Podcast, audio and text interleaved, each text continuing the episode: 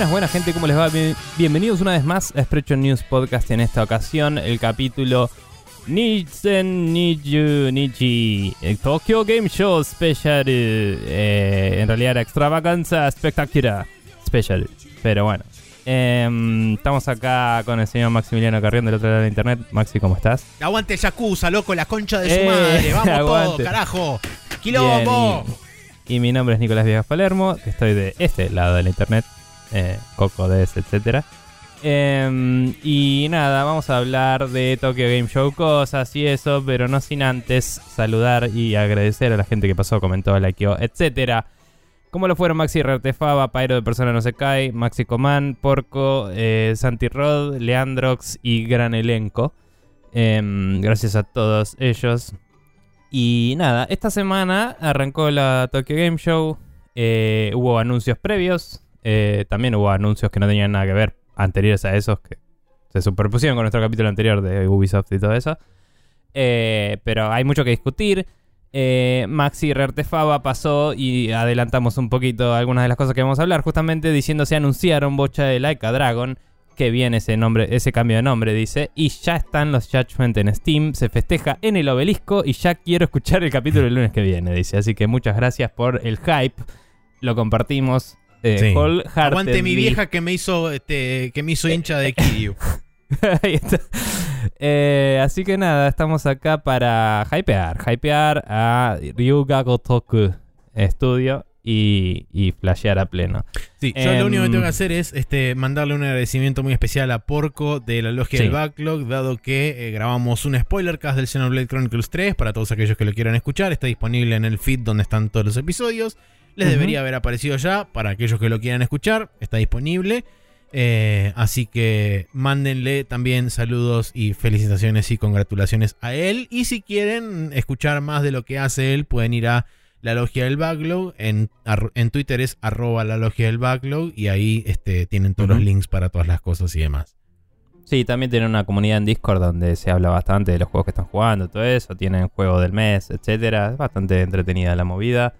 Lo recomiendo. Eh, bien, vamos entonces a. Ya que no hay preguntas para esta semana, que si quieren pueden mandarnos a sprechonews.com barra preguntas para que contestemos. Vamos a aprovechar y vamos a ir a pasar directo al now loading para sacárnoslo de encima e ir directo a los bifes.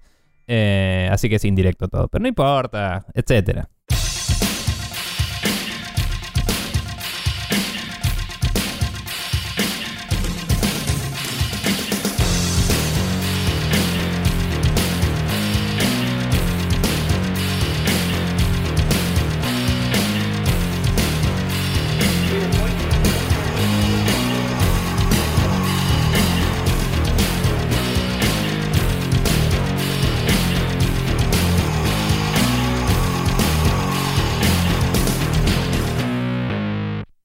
Vuelta acá en el Now Loading, donde estuvimos jugando un juego cada uno. Eh, te comento, Maxi, que terminé el 13 Sentinels Age Stream. Me pareció y muy bien. Es la papa y es- está buenísimo. Eh, cuando el otro día en mi Discord dije está picante la final del eh, Age Stream, no tenía idea de lo que estaba hablando. Porque claramente después había otra final más final de las finales. Por supuesto. Y mm, debo decir que oficialmente no puede ser un RPG japonés porque no maté a Dios. Así que es una visual novel. Ok. Automáticamente. o, o un juego de estrategia, si querés, como mucho. Pero dicho ese caveat, eh, lo disfruté mucho de pe a pa. El final estuvo muy bien.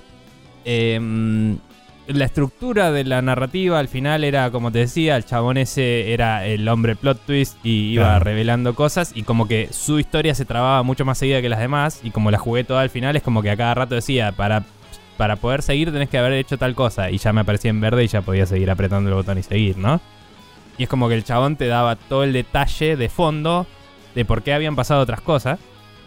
Que si jugaste con todo ya es como que ya entendiste la mayoría igual. Claro, sí. Pero, pero está bueno que es, si jugás en otro orden, es como el plot twist, ¿qué hago ahora? Tipo, y tenías que seguir descubriendo de a poco. Eh, ¿Qué es esto? ¿Lo puedo romper? Y todas esas cosas, ¿no? Em, nada, la verdad muy buena es toda esa estructura. Llega un momento en el que em, para jugar lo que yo pensaba que era la final, tenés que jugar el 100% de la historia de todos. Y es Lógico. literalmente la batalla final, entre comillas. Em, que igual la historia misma te dice, eh, vos vas como defendiendo sectores y te quedan dos sectores, pero la, la narrativa lleva a, este es el último sector que tenemos que defender y después queda el otro. Y, y ahí vamos a salvar el mundo o no. Eh, es tipo el todo o nada, ¿no? Claro. Eh, y no te digo que ni se me ocurrió que iba a ser jugable, porque podía ser. Pero pensé que iba a ser la gran término esto y hay una cinemática de cómo el otro sector se desenvuelve por cómo venía la cosa. Al final no. eh, tuve esa pelea que me costó bastante. em, la, la pasé en difícil igual. Y fue un poco más de posicionamiento y, y tomar distancia y fijarme. Porque el boss ese era un boss específico que había que bajar para ganar el nivel. Y mm, si te acercas mucho, tiene ataques de área medio heavy que no te one-shotean, pero te hacen pija. Y el mecha, tu chaboncito eyecta. Y en el siguiente de tipo, no, no llegas a escaparte que te pega de nuevo. Entonces fui medio más en patota y usé más a, los- a las unidades de soporte para tirarle escudos a los chabones que estaban adelante, ¿viste? Las fui haciendo más de a poquito. Y, y lo hice recontra pija. me sacó 0,2% de daño a mis Sentinels, 0% de daño al lugar que tenés que defender en cada mapa. Nice. Y como, no sé, 10% de daño a la ciudad, que la ciudad se hace mierda de caminarle encima, así que Claro. bien. Eh, y saqué rank S en esa parte, dije, vamos los pibes. Siguiente misión es tipo, bueno, defende esto 5 minutos. Y es como la concha de tu madre. Y vino tipo, Todo. no, no podía entender cómo la Switch estaba procesando la cantidad de cosas que había en pantalla, Maxi. Porque había. Está bien, eran líneas y polígonos básicos, ¿viste? Eran como splines y. mm, Y. Creo que no son sprites, creo que son literalmente polígonos. Eh, o sea, vos ves triangulitos y cosas, pero creo que son eh, más bien representaciones medio 3D de las cosas, Claro. que capaz que están compuestas de mini sprites.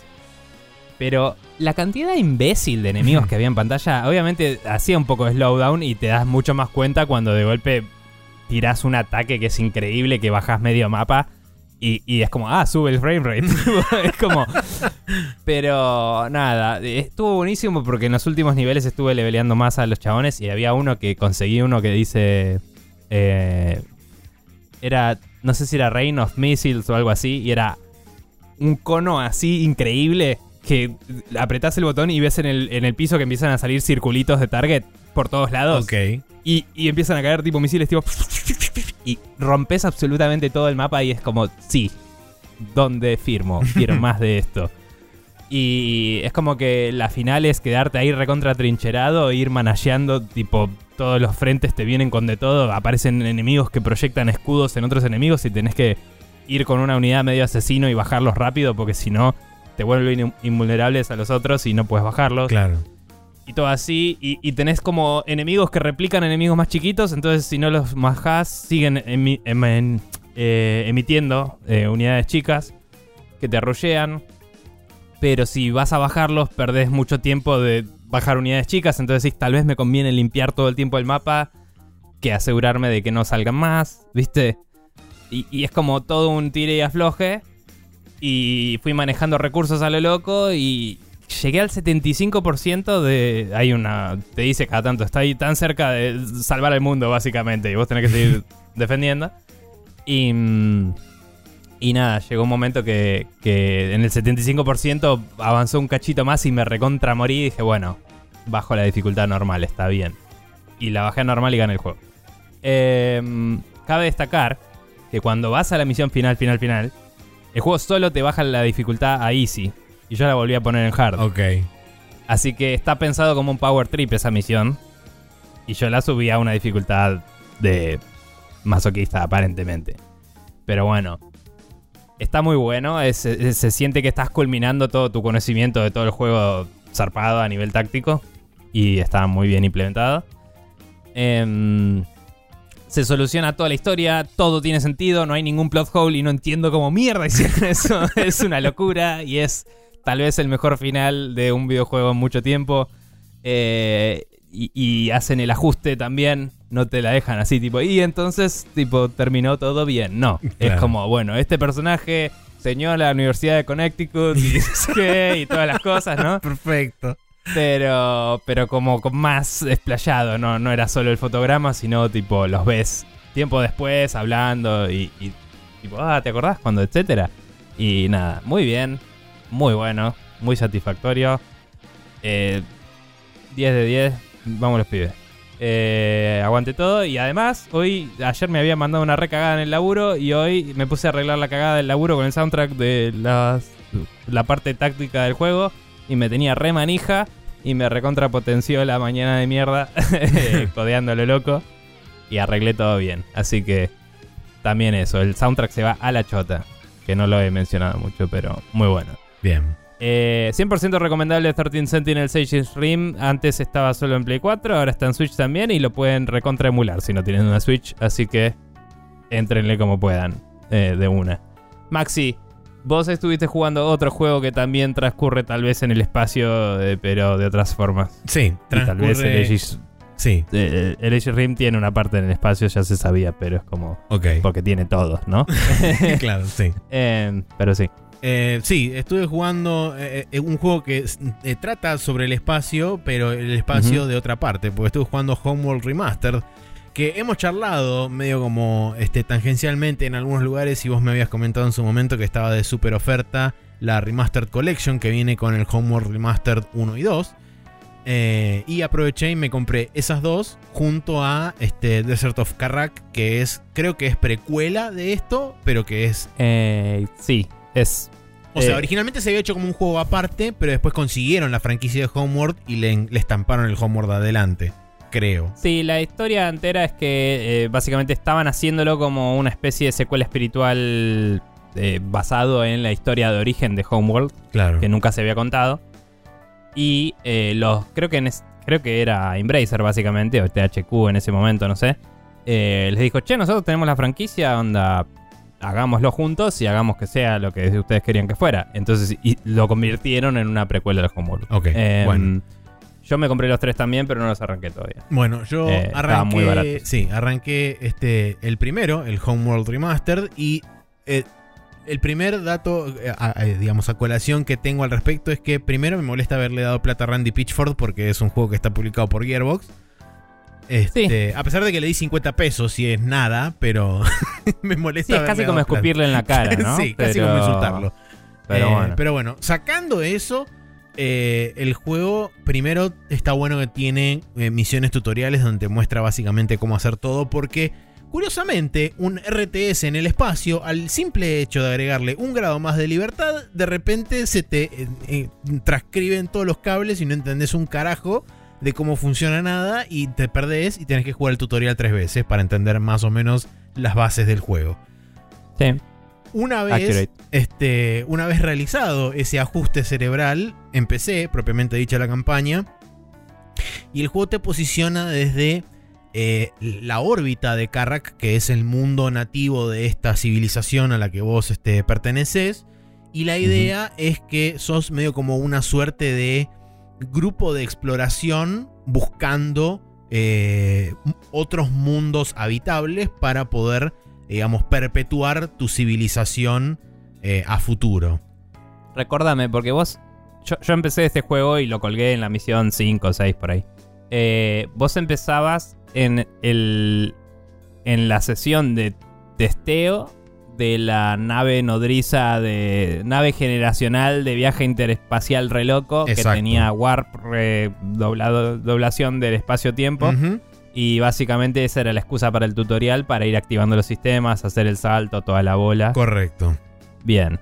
Y vos estabas en esa, te ibas, volvías y de golpe estaban invadiendo o algo así. La cuestión es así, vos haces la prueba de salto, porque la, la idea es, una vez que terminan de ensamblar toda la nave, qué sé yo, activados todos los sistemas y toda la pelota, decían, bueno, ok, vamos a hacer un salto de prueba y después vamos a volver para justamente, eh, digamos, terminar de cargar toda la, la cosa con, este, porque había como unos, este, como- hay como unas especies de naves flotando cerca de donde está medio como el dry dock de donde sale tu nave, tu nave principal, tu nave nodriza, y esos dry docks tienen eh, eh, no sé si son personas en estasis de tu civilización o si son este, como eh, embriones o alguna cosa así que son como para poder, este, digamos, perpetuar tu civilización eventualmente en algún momento. Mm. La cuestión es que activas todos los sistemas, haces el salto durante toda esa mis- primera misión que te muestra en el tutorial, qué sé yo. La segunda misión es ese, propia, ese salto propiamente dicho, donde aparentemente te encontrás con una suerte de emboscada porque eh, al punto en donde saltás te ibas a reunir con otra nave que te iba a dar este, los datos de misión de un potencial planeta que ibas a ir a descubrir. Y cuando volvés para atrás para volver a Carrack, te encontrás con que Carrack está totalmente arrasado. eh, Mm. Está todo absolutamente destruido y prendido fuego. El Dry Dock también está totalmente destruido. Y de los, creo que había como 12 o 13 este, pods gigantes que almacenaban un montón de, de, civiliza- de- de tu civilización. Casi todos estaban destruidos y solamente había 4 o 5 eh, intactos. Y hay dos o tres naves que les están disparando de los enemigos. El objetivo de esa misión es rescatarlos, cargarlos en la nave nodriza y destruir a las colonias. Y básicamente ahí sí mandarte al espacio profundo. Y en primera instancia buscar a la flota que destruyó Karrak, destruirla y después sí ir hasta, eh, ir hasta el nuevo planeta que potencialmente puede ser habitable gracias a la data que recuperaste de la nave esta que habían atacado en la misión anterior. Sí, eh, no sé si se establecía en lo más mínimo cuál era la razón por la cual se supone que te invadían o si es más adelante un plot twist. Yo imagino por dónde va la cosa porque es la gran... O esta civilización llegó a un nivel en el que los detectamos en el universo, así que les caímos. En realidad eh, viene Sí. medio por ahí, pero la- justamente la explicación me la dieron en la misión, en, en la cinemática de la misión que acabo de arrancar, que es que Mm. eh, nuestra civilización, a través de un pacto milenario que se había hecho como 4.000 años antes, tenía prohibido iniciar las Ah, investigaciones de vuelo espacial y trans, este, transcontinental, hiperdimensional y toda la pelota. Capaz de ahí va Deserts of Karak, porque en Deserts of Karak vos, según mostraban en el primer teaser de Kickstarter, cuando ni siquiera era de, de Coso, es como que vos eras medio scavengers que estabas en el desierto y agarrabas cachos de naves caídas en el desierto. Claro. Eh, y como que ya había, ya, ya era antigua la tecnología. Claro, digamos. sí. E- En, el- en la primera Eh. misión, digamos, donde te cuentan el prólogo, es que vos eh, es una civilización que fue creada en base a nómades que divagaban Mm. por el planeta, que habían sido dejados ahí por una colonia Sí. originaria y los chabones simplemente fueron encontrando piezas de tecnología ancestral y a partir Claro. de eso es como que fue creciendo su, su potencial, digamos, tecnológico hasta Mm. eventualmente llegar a poder hacer, realizar vuelos espaciales. El tema es que, Sí. como dije, a través de un tratado loco místico de hace un montón de tiempo, ellos no podían volar a través del espacio porque lo tenían Claro. prohibido. Pero capaz no sabían porque fue hace mil millones Probablemente no lo Claro. sabían. Entonces la cuestión es que Em, cuando ellos vuelven, cuando volvés con tu nave, está todo destruido y el objetivo ahora es ir a buscar a la flota esa, destruirla y después seguir avanzando hacia otro lugar. ¿Cuánta- ¿Cuántas misiones vas a...? Eh, estoy. a- eh, arranqué la quinta misión. Que la quinta misión es es- justamente donde te, te- te tra- teletransportás al lugar donde aparentemente vos levantaste una señal de radio que potencialmente está parte de la flota eh, que destruyó Carrack. No sé si todo completa la flota, pero está ahí como una parte. Una de las cosas que más me, me llamó la atención es que justamente la narrativa es continua y vos tenés cinemáticas entre medio de las misiones. Y una cosa Sí. muy loca es que vos la cantidad de unidades que creás en la misión anterior son la cantidad de unidades iniciales de la misión siguiente. Entonces, Si norm- vos te armás una flota y vas con la flota. Exactamente. Normalmente Mm. lo que descubrí que me conviene hacer es, una vez que complementás o, co- o cumplís el objetivo primario del escenario en donde estás, te conviene quedarte minando recursos en el área donde estás, porque esencialmente Mm. no te invaden ni nada por el estilo, minar bastantes recursos, crear más unidades o simplemente guardártelos para la misión siguiente. Y cuando te teletransportás al siguiente escenario, ahí sí crear la cantidad, la uni- las unidades que necesites crear para poder enfrentar el objetivo que te plantean. Sí, em, varios objetivos de misión te dejan hacer eso que decís, no todos necesariamente, algunas misiones son tipo completar este combate y no hay recursos para minar Claro, más allá sí, de los necesarios para, para poder combatir, digamos. Pero sí está bueno ese concepto, creo que O sea, obviamente toma de un montón de obras de ciencia ficción, pero creo que es bastante Battlestar Galactica. Em, cuando yo lo había empezado este juego, esto lo hablamos afuera del podcast, pero yo te dije, creo que este juego te puede gustar por la historia principalmente. O sea, creo que es una historia recopada. La historia es muy sci-fi y está em, buena. Y si te está copando eso, yo te vuelvo a repetir otra recomendación que te he dicho mil veces y te digo, mira, Battlestar Galactica, la, la serie del 2004, creo. Em, porque es muy buena. Pero bueno, whatever. Em, nada, eh, capaz que lo arranco pronto también, a ver si, si vamos a la par, porque es un juego que me gustaría discutir con alguien y estamos un poquito tarde para el save que es el juego. Pero, pero nada, es un lindo, es un lindo juego. Sí, me está resultando muy interesante. Tiene. Tiene muchos temas de, por supuesto, al tener un eje más de movimiento, vos tenés que también no solamente controlar la distancia a la que te moves, sino también a la altura a la que te moves. Eh, y tiene muchos comandos de, de, hotkeys que te facilitan muchas cosas, como por ejemplo poner las unidades en all attack, en attack move y ese tipo de cosas, que hacen que el hecho de que vos... Ah, hay una cosa que es fantástica, que me parece que esto lo tendrían que eh, agarrar varios RTS, es que si vos por ejemplo tenés seleccionado un grupo de control o varias unidades y haces control drag este, para seleccionar un cuadrado sobre los enemigos, todas las unidades que vos tenés en tu grupo de control van a ir a atacar diferentes unidades del, del cuadrado que seleccionaste de la del grupo de unidades. Porque normalmente. en vez de hacer focus. En vez de hacer mm. focus con el clic derecho de atacar a esta unidad y después de que se muere atacar a la otra y después de que se muere atacar a la otra, lo que haces es básicamente dispersar el fuego por diferentes unidades. Y por supuesto, después tenés los diferentes tipos de unidades. Tenés, este, por ejemplo, los interceptores, que es la unidad más básica de todas, que es medio como el, el soldado. El caza de combate. Claro, el caza de combate Después tenés este, distintos tipos de... Por ahora tengo dos tipos de corbetas, que son la liviana y la pesada, que sirven para cauterear dos tipos de unidades diferentes.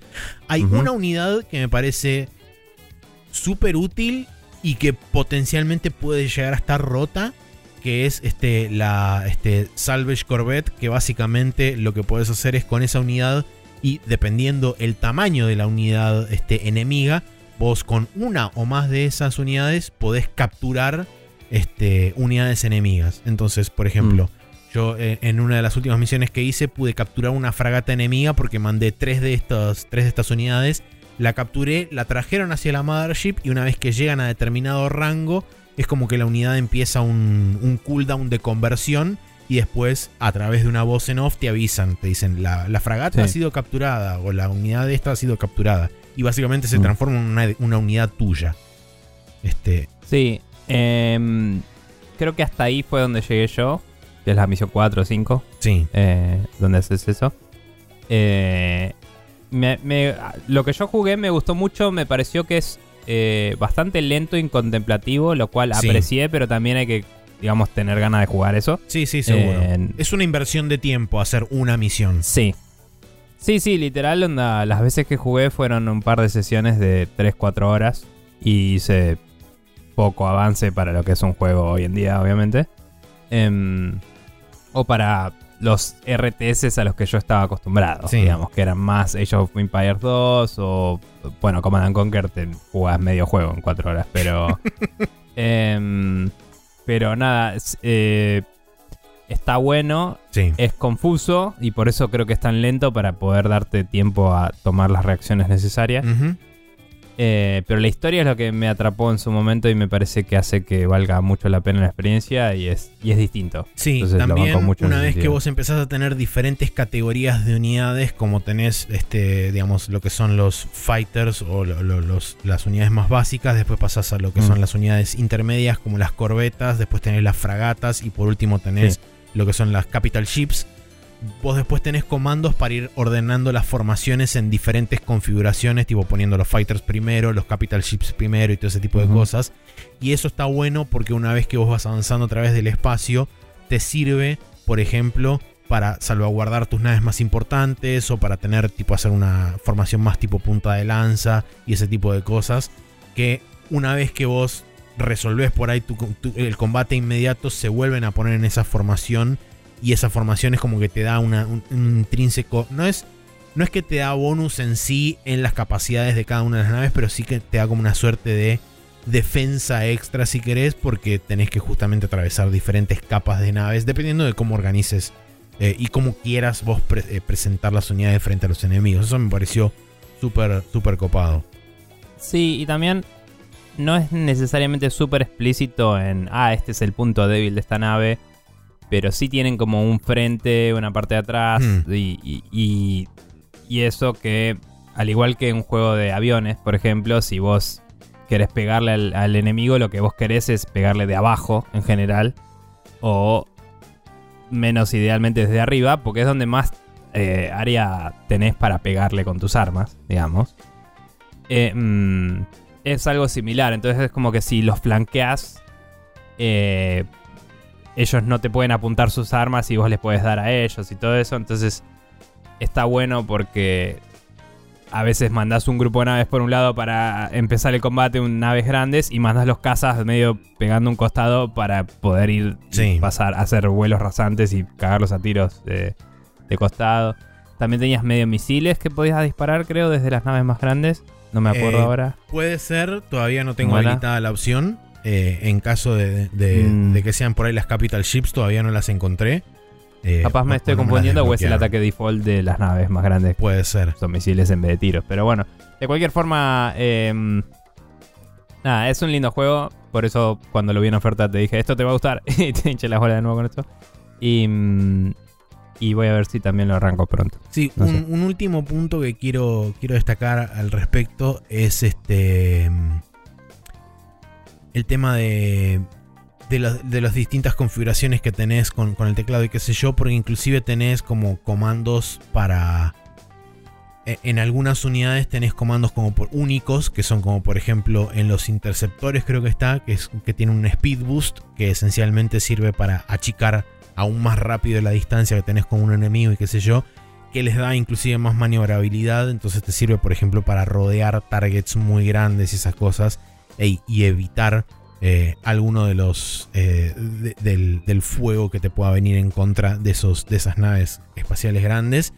Y después otra de las cosas que también está muy buena es que podés eh, poner, o sea, esencialmente funciona el, el homónimo más cercano que puedo, que puedo pensar es que es, es como una mezcla entre los, eh, los SCVs o los, este, los Harvesters de StarCraft Sí. con las refinerías de Command and Conquer, porque vos podés crear una suerte de nave que sirve de. ¿Cómo se llama esto? De storage temporal. Además Sí. de tener los extractores propiamente dicho, cosa de que si vos tenés, por ejemplo, un cinturón de asteroides muy lejos, mandás esa nave secundaria junto con los extractores y funciona como una suerte de refinería o de, de coso. Es que es como en el. Como en el Elite, cuando tenés los drones para, para minar. Claro, bueno, Y- similar, sí. Inclusive imagino que en el EVE Online los sistemas de minería son parecidos. Sí, es el- una nave minera. Sí, es es- un- tal va cual, a la nave es y mina, minera. pero tiene navecitas chiquitas que son las que minan y es una un camión intergaláctico. Sí, es bueno. una suerte de camión intergaláctico, sí. Sí. Eh, pero Eh, como al principio. Interestelar, perdón. Sí. Vamos a corregir Es la verdad. escala porque. este, Eh, como, pasa que como al principio vos solamente tenés los camiones interestelares eh, que van, digamos, la, vuelta que hacen es van al cinturón de asteroides y vuelven a la nave nodriza y después en una de las, creo que es la tercera misión, te dicen, ahora tenemos un camión que sirve de conexión entre la nave nodriza y los extractores. Mm. Y es como, ah, bueno, buenísimo, mejor. Eh, y eso te Y da también- más ventaja. Recordame, ¿no había como un árbol tecnológico también? Hay un árbol tecnológico, sí, pero por lo menos yo no encontré ningún lugar donde esté visible. Es como que a medida Mm. que van transcurriendo las misiones te van desbloqueando cosas y el narrador en off, que es su- supongo Mm. que es como viene a figurar ser alguien dentro del puente de mando, porque vos tenés dos cosas. Gente claro, que estaba te tan a la habla, narrativa Sí, en realidad. gente Sí. que te habla y te va diciendo los objetivos de la misión y te va diciendo qué va pasando en, en tal cosa en cada momento. Y después tenés Mm. como la, entre comillas, computadora de a bordo, que en realidad es una mina que se inyectó un cacho de, de cable en la nuca y se fusionó con la máquina y ahora es una con la máquina, que es como la que controla la nave Battlestar nodriza. Galáctica, Maxi. Bueno, Battlestar perdón. Intergaláctica, sí. Este- No, no, Battlestar Ah, Galáctica. perdón, digo. sí, eso Battlestar Galactica. Eh, Bien. Y esa es la, la que te hace como de, de, de lectora de tipo, Sí. creaste esta unidad, esta unidad está bajo ataque y ese tipo de cosas. Bueno, ahora que lo mencionás, el primer tráiler del Homeworld 3 tenía a... Creo que era la misma actriz de voz. Puede ser. Y... mm, Porque habían hecho como bombos y platillos, no me acuerdo ni a palos, pero... Y, y como que jugaba con... No sé si era, iba una mina y se enchufaba y ahí arrancaba el tráiler o qué, pero era una movida medio como, ¿se acuerdan de esto? Y era como tres personas se acordaban de eso y el resto lo identificaron cuando vieron la nave, Claro. pero... Pero bien. Pero bueno, la- Em. lo estoy disfrutando bastante. eh, no es fácil, de hecho, eh, la última misión la tuve que restartear dos veces hasta que la pude completar propiamente dicho. Supongo que en parte también porque me tengo que terminar de acostumbrar todavía a cómo funciona todo el tema de los sistemas. De hecho, en, una de las misiones me dicen, bueno, fíjate de trazar con unos waypoints un camino para poder bordear determinada, este, determinada zona que sabemos que están los enemigos, pero vos les podés entrar por atrás y qué sé yo. Entonces y yo me- ya me había olvidado cómo hacer los waypoints y era como, "Ah, no sé. Y me atacaron. ¿No con Shift? Eh, no, creo, es- eh, creo que era apretando W que se activa el coso de los waypoints Ah. y manteniendo la W apretada y haciendo Mm. clic izquierdo es como que vos podés trazar. Sí, no sé, Qué es, raro. Pero bueno, Este, sí. Ah, eh, a ver, no los culpo, tenían que literal inventar un sistema Sí, de cero. Sí, o seguro. sea, eh, había, había un, un making of de mm, NoClip. del que remaster, creo que ¿no? Claro, cuando salió Remaster hicieron Sí. como una retrospectiva. Eh, Recuerdo vagamente Que, yo recuerde no spoileaba mucho. Capaz contaba un poco de la situación al principio del 2, cuando hablaban del 2, pero no, no, no creo que spoilee mucho si querés chusmearlo. Si no, esperás a terminar. Ah, y sí, lo- por por ahí lo, después. lo- lo voy a tener en cuenta para verlo porque me interesa verlo, pero por ahí prefiero esperar Sí. a terminar el, el juego, por lo menos el 1. Mm. Este, pero bueno, eso. eh, nada, Nice. diversión. Sí, señor. Eh, Diversión espacio- introspectiva en el espacio. el espacio, la frontera final. Sí. Bien. Eh, bueno, esta semana estuvimos jugando Homeworld Remastered en PC. Está disponible en Steam, está disponible en GOG. No me sorprendería que en Epic, pero no sé porque. Ni Puede idea. ser. Em, y etcétera. Eh, y, el- y también mencionamos el Deserts of Karak si quieren chusmearlo, que es la precuela. Eh, el Homeworld Remaster se vende por separado, no eran el 1 y el 2 juntos, sí o sí. Eh, sí, Eran- son el 1 y el 2. Es el Homeworld ¿Sí? Remaster ¿Eran los dos Collection. juntos? Ah, ok. No me acordaba de eso, perdón. Eh, creo que en GOG se podían comprar separados. No sé, no importa. Por ahí lo que se puede comprar en Eh, separado en GOG es la versión original. Eh, no sé. Irrelevante a esta altura. Vamos a dejarlo ahí, pero están muy baratos en Steam si le interesó a alguien. Eh, El 13 Sentinels Aegis Rim está para Switch y PlayStation 4 y se lo recomiendo a todo el planeta. Aguante. Eh, vamos a pasar entonces al calendario porque esta semana no vamos a hablar de noticias que no tengan que ver con el Tokyo Game Show. Vamos a hablar todo de la Tokyo Game Show, así que antes de llegar a eso, calendario para esta semana tenemos el martes 20 de septiembre el Amnesia Memories, eh, que es el, el juego... ¿Es el Amnesia original? No, es una especie de remaster. No sé, La verdad que ¿Tenemos no idea? sé. Y no es el que estás pensando vos, porque esto es una visual novel. Entonces no dije nada, es una visual novel llamada así. Bien, para Nintendo Switch sale. eh, también hay otro que dice Amnesia Later Crowd eh, para Nintendo Later Switch. Cross así que Crowd. eh, no sé, esa X es minúscula y en japonés a veces usan eso para separar palabras nada más. Así que no lo sé. Válido como premisa. Si no, creo, creo que es mayúscula en general cuando lo usan. No sé, porque todo el mundo dice Hunter x Hunter y es tipo, es Hunter Hunter, porque los chabones no tienen espacios, entonces cuando leen palabras extranjeras le ponen puntos y cosas en el medio porque no saben dónde mierda está. Whatever. Em, después el Construction Simulator sale para Windows, Play 4, Play 5 y Xbox One y Series X y S. eh, que es un juego de simulación. El Hardspace Shipbreaker sale para Play 5 y Xbox Series. El Shack Move sale para Nintendo Switch, Play 4 y Xbox One, que es un juego RPG.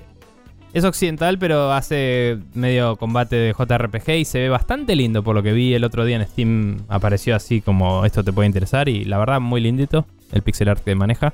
Ok. Eh, sí, se llama Shack Move, si quieren chusmearlo. Eh, después está el Solstice, que sale para Windows, Play 5 y Xbox Series, que es un juego de acción y hack and slash, whatever.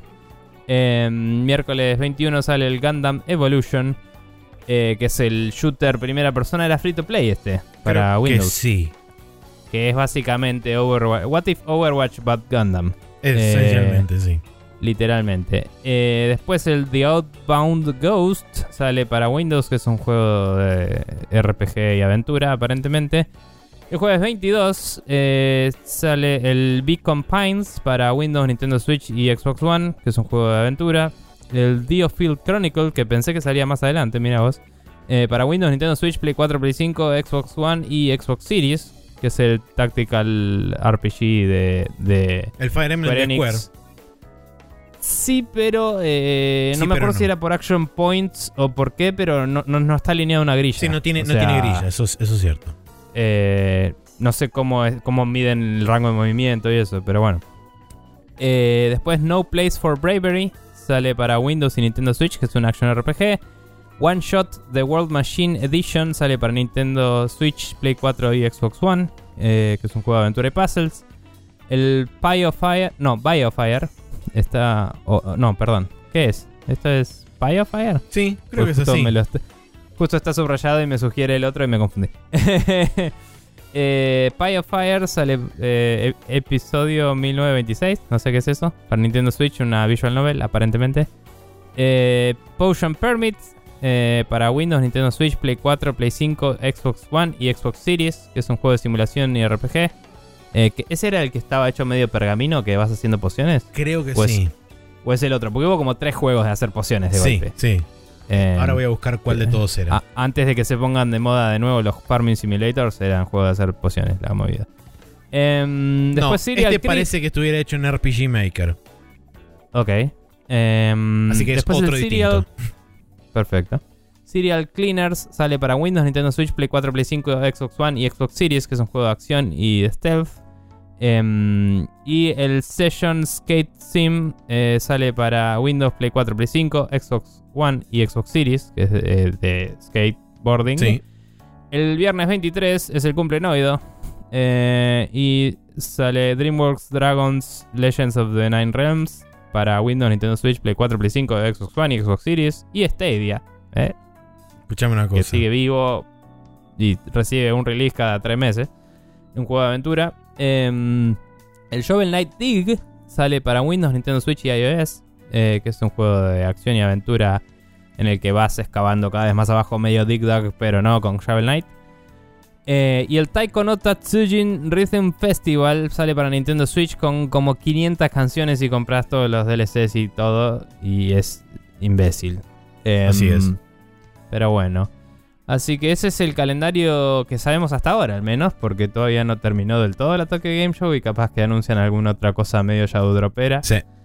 Em, y de última nos pondremos al día la semana que viene. Vamos a pasar a la main quest donde vamos a hablar de lo que vimos de la Tokyo Game Show hasta ahora eh, y qué implica para la industria, etcétera.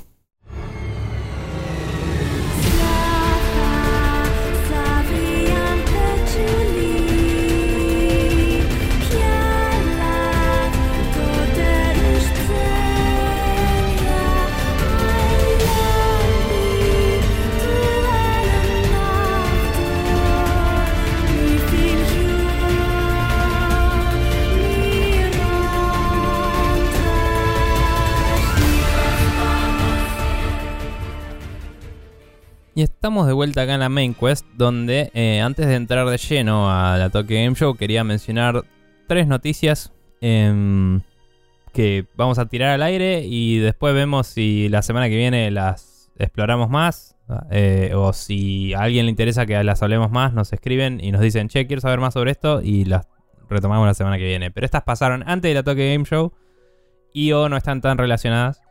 Primero, eh, la vez pasada estábamos grabando cuando esto sucedió, pero se anunciaron cuatro Assassin's Creed. Eh, son literalmente los que se rumoreaban. El de Japón, el de Alemania en el eh, Imperio Romano uh, tardío con cacería de brujas y etcétera. Sí.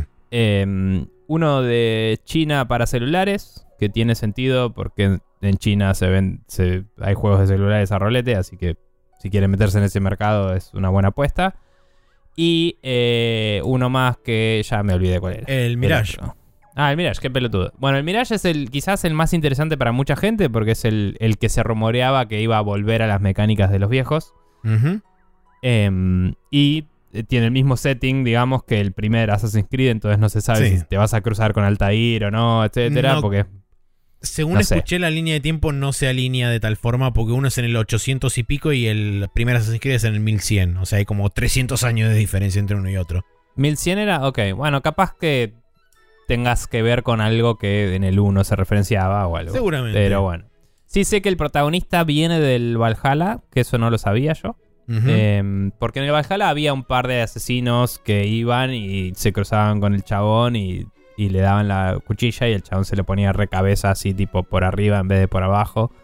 Y decía, yo soy vikingo, me pongo la cuchilla como se me canta el culo. Y esa era la gracia del chiste. Sí, y Em, originalmente el Mirage había nacido como DLC del, Del- del Valhalla y después decidieron hacerle un spin-off y tratarlo como juego propio. Pero bueno, a la gente le interesa esa Back to Basics fórmula, pero también medio que mete miedo decir, che, estás haciendo un juego como los viejos con el motor de uno de los nuevos que están pensados para ser RPG, que también mandar eso, ¿no? Pero bueno, Sí, qué sé yo. vamos a ver. Y bueno, ahí hablaron de eh, Assassin's Creed, 20 años creo que cumplieron ya.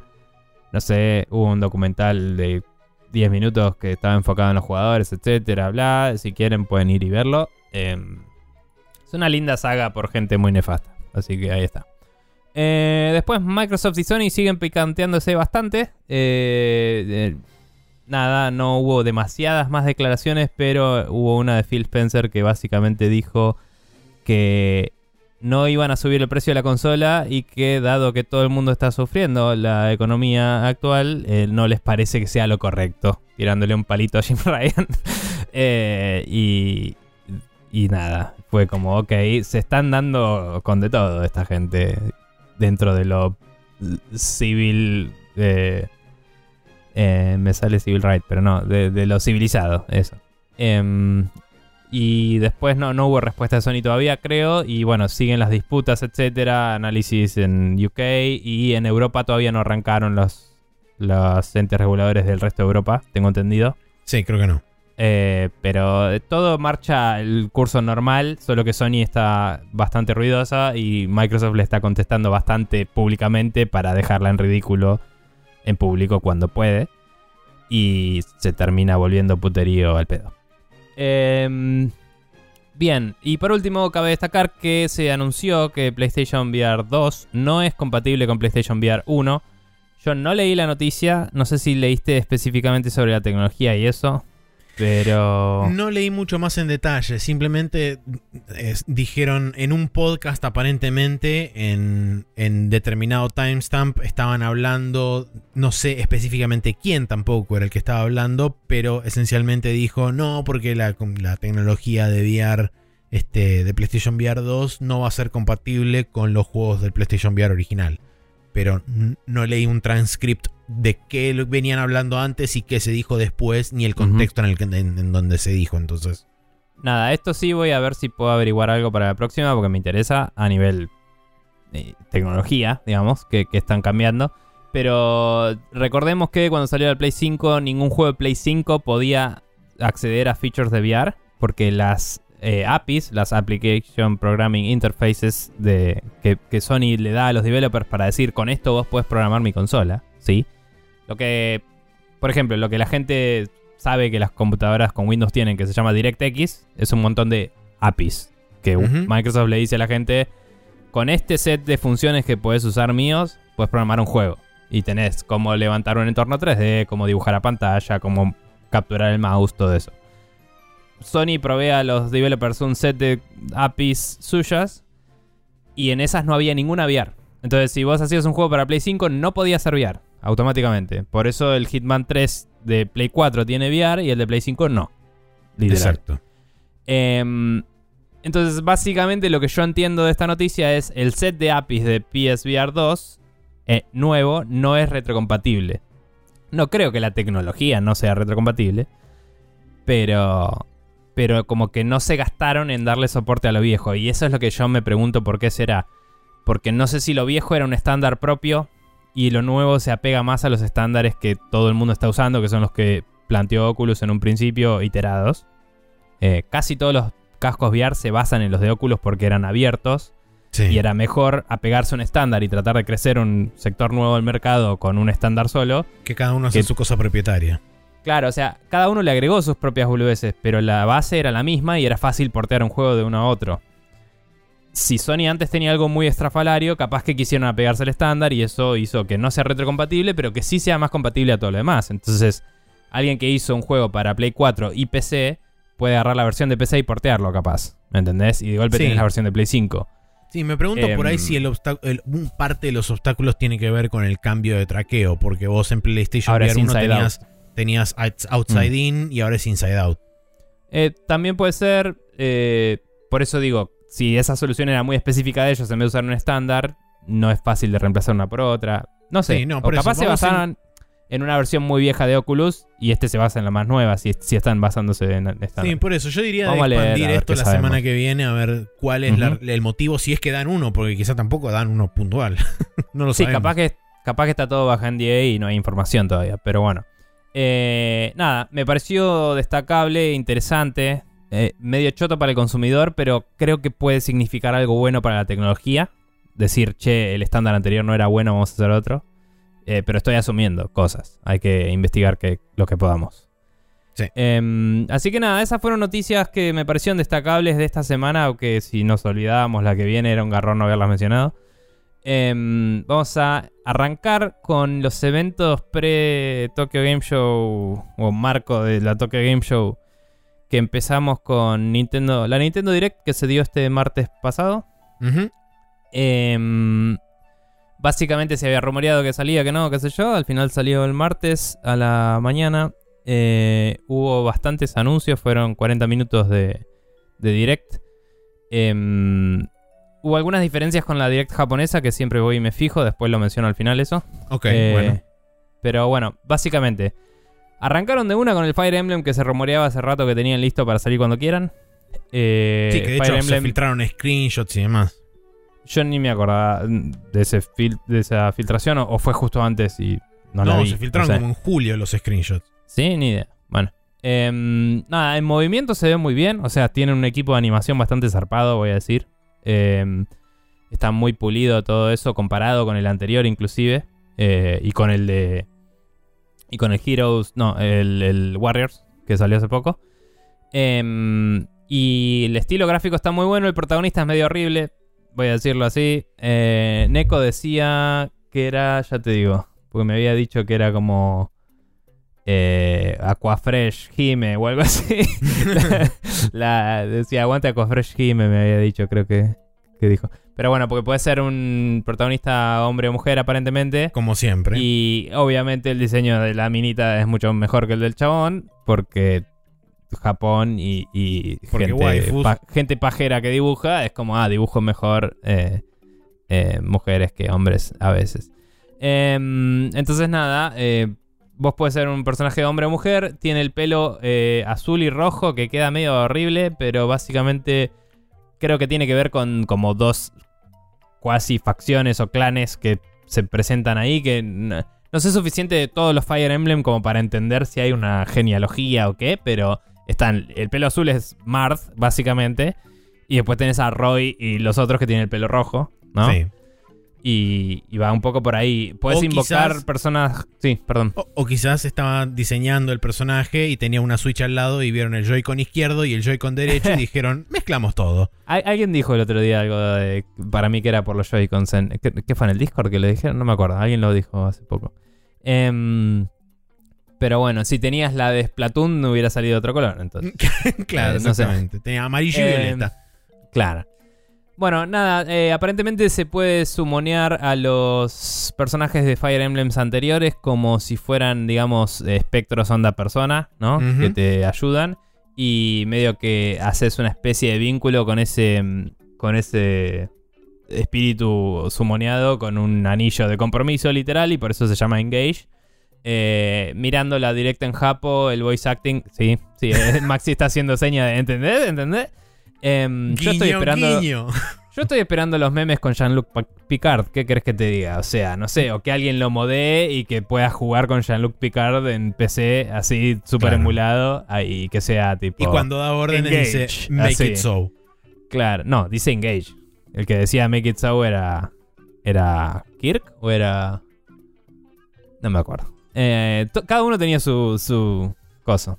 Em, pero bueno, de cualquier forma, eh, nada, el voice acting japonés eh, tiene mucha más onda que el inglés, obviamente. A nivel, eh, en una en un inglés dice, vamos Marth, y es como, yes. Y, en- y en, y en japonés era más onda transformación de, de, un, de una serie Sentai, ¿viste?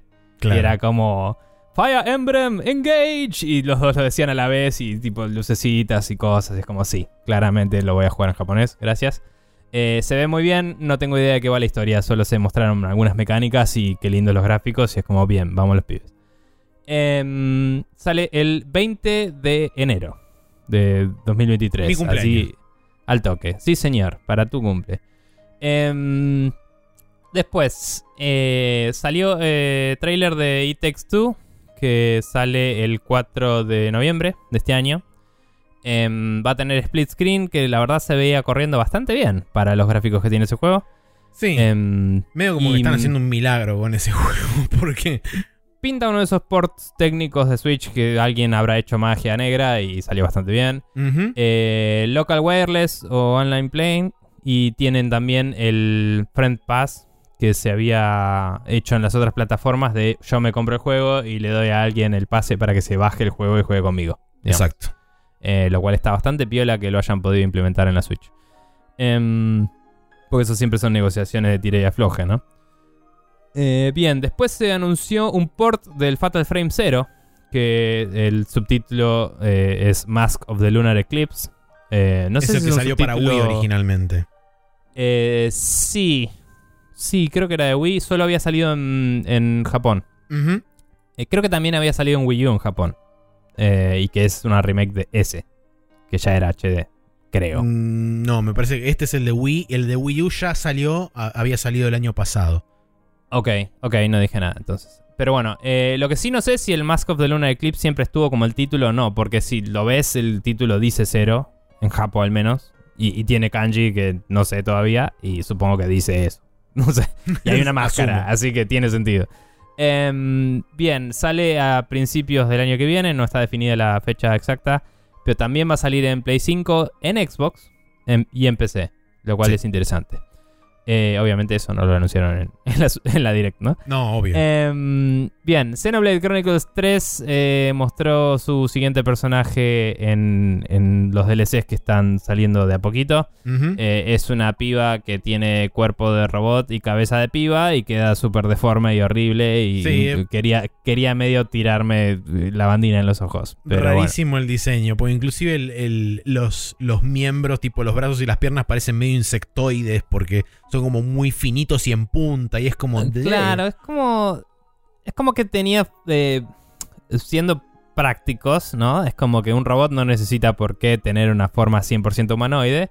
Y parecía más un esqueleto con una cabeza normal Sí. que, que un cuerpo normal. Entonces es como, bueno, ¿por qué le pusiste cabeza normal? Ponerle un casco re loco sci-fi y véndemelo como totalmente meca y a la mierda. ¿Me entendés?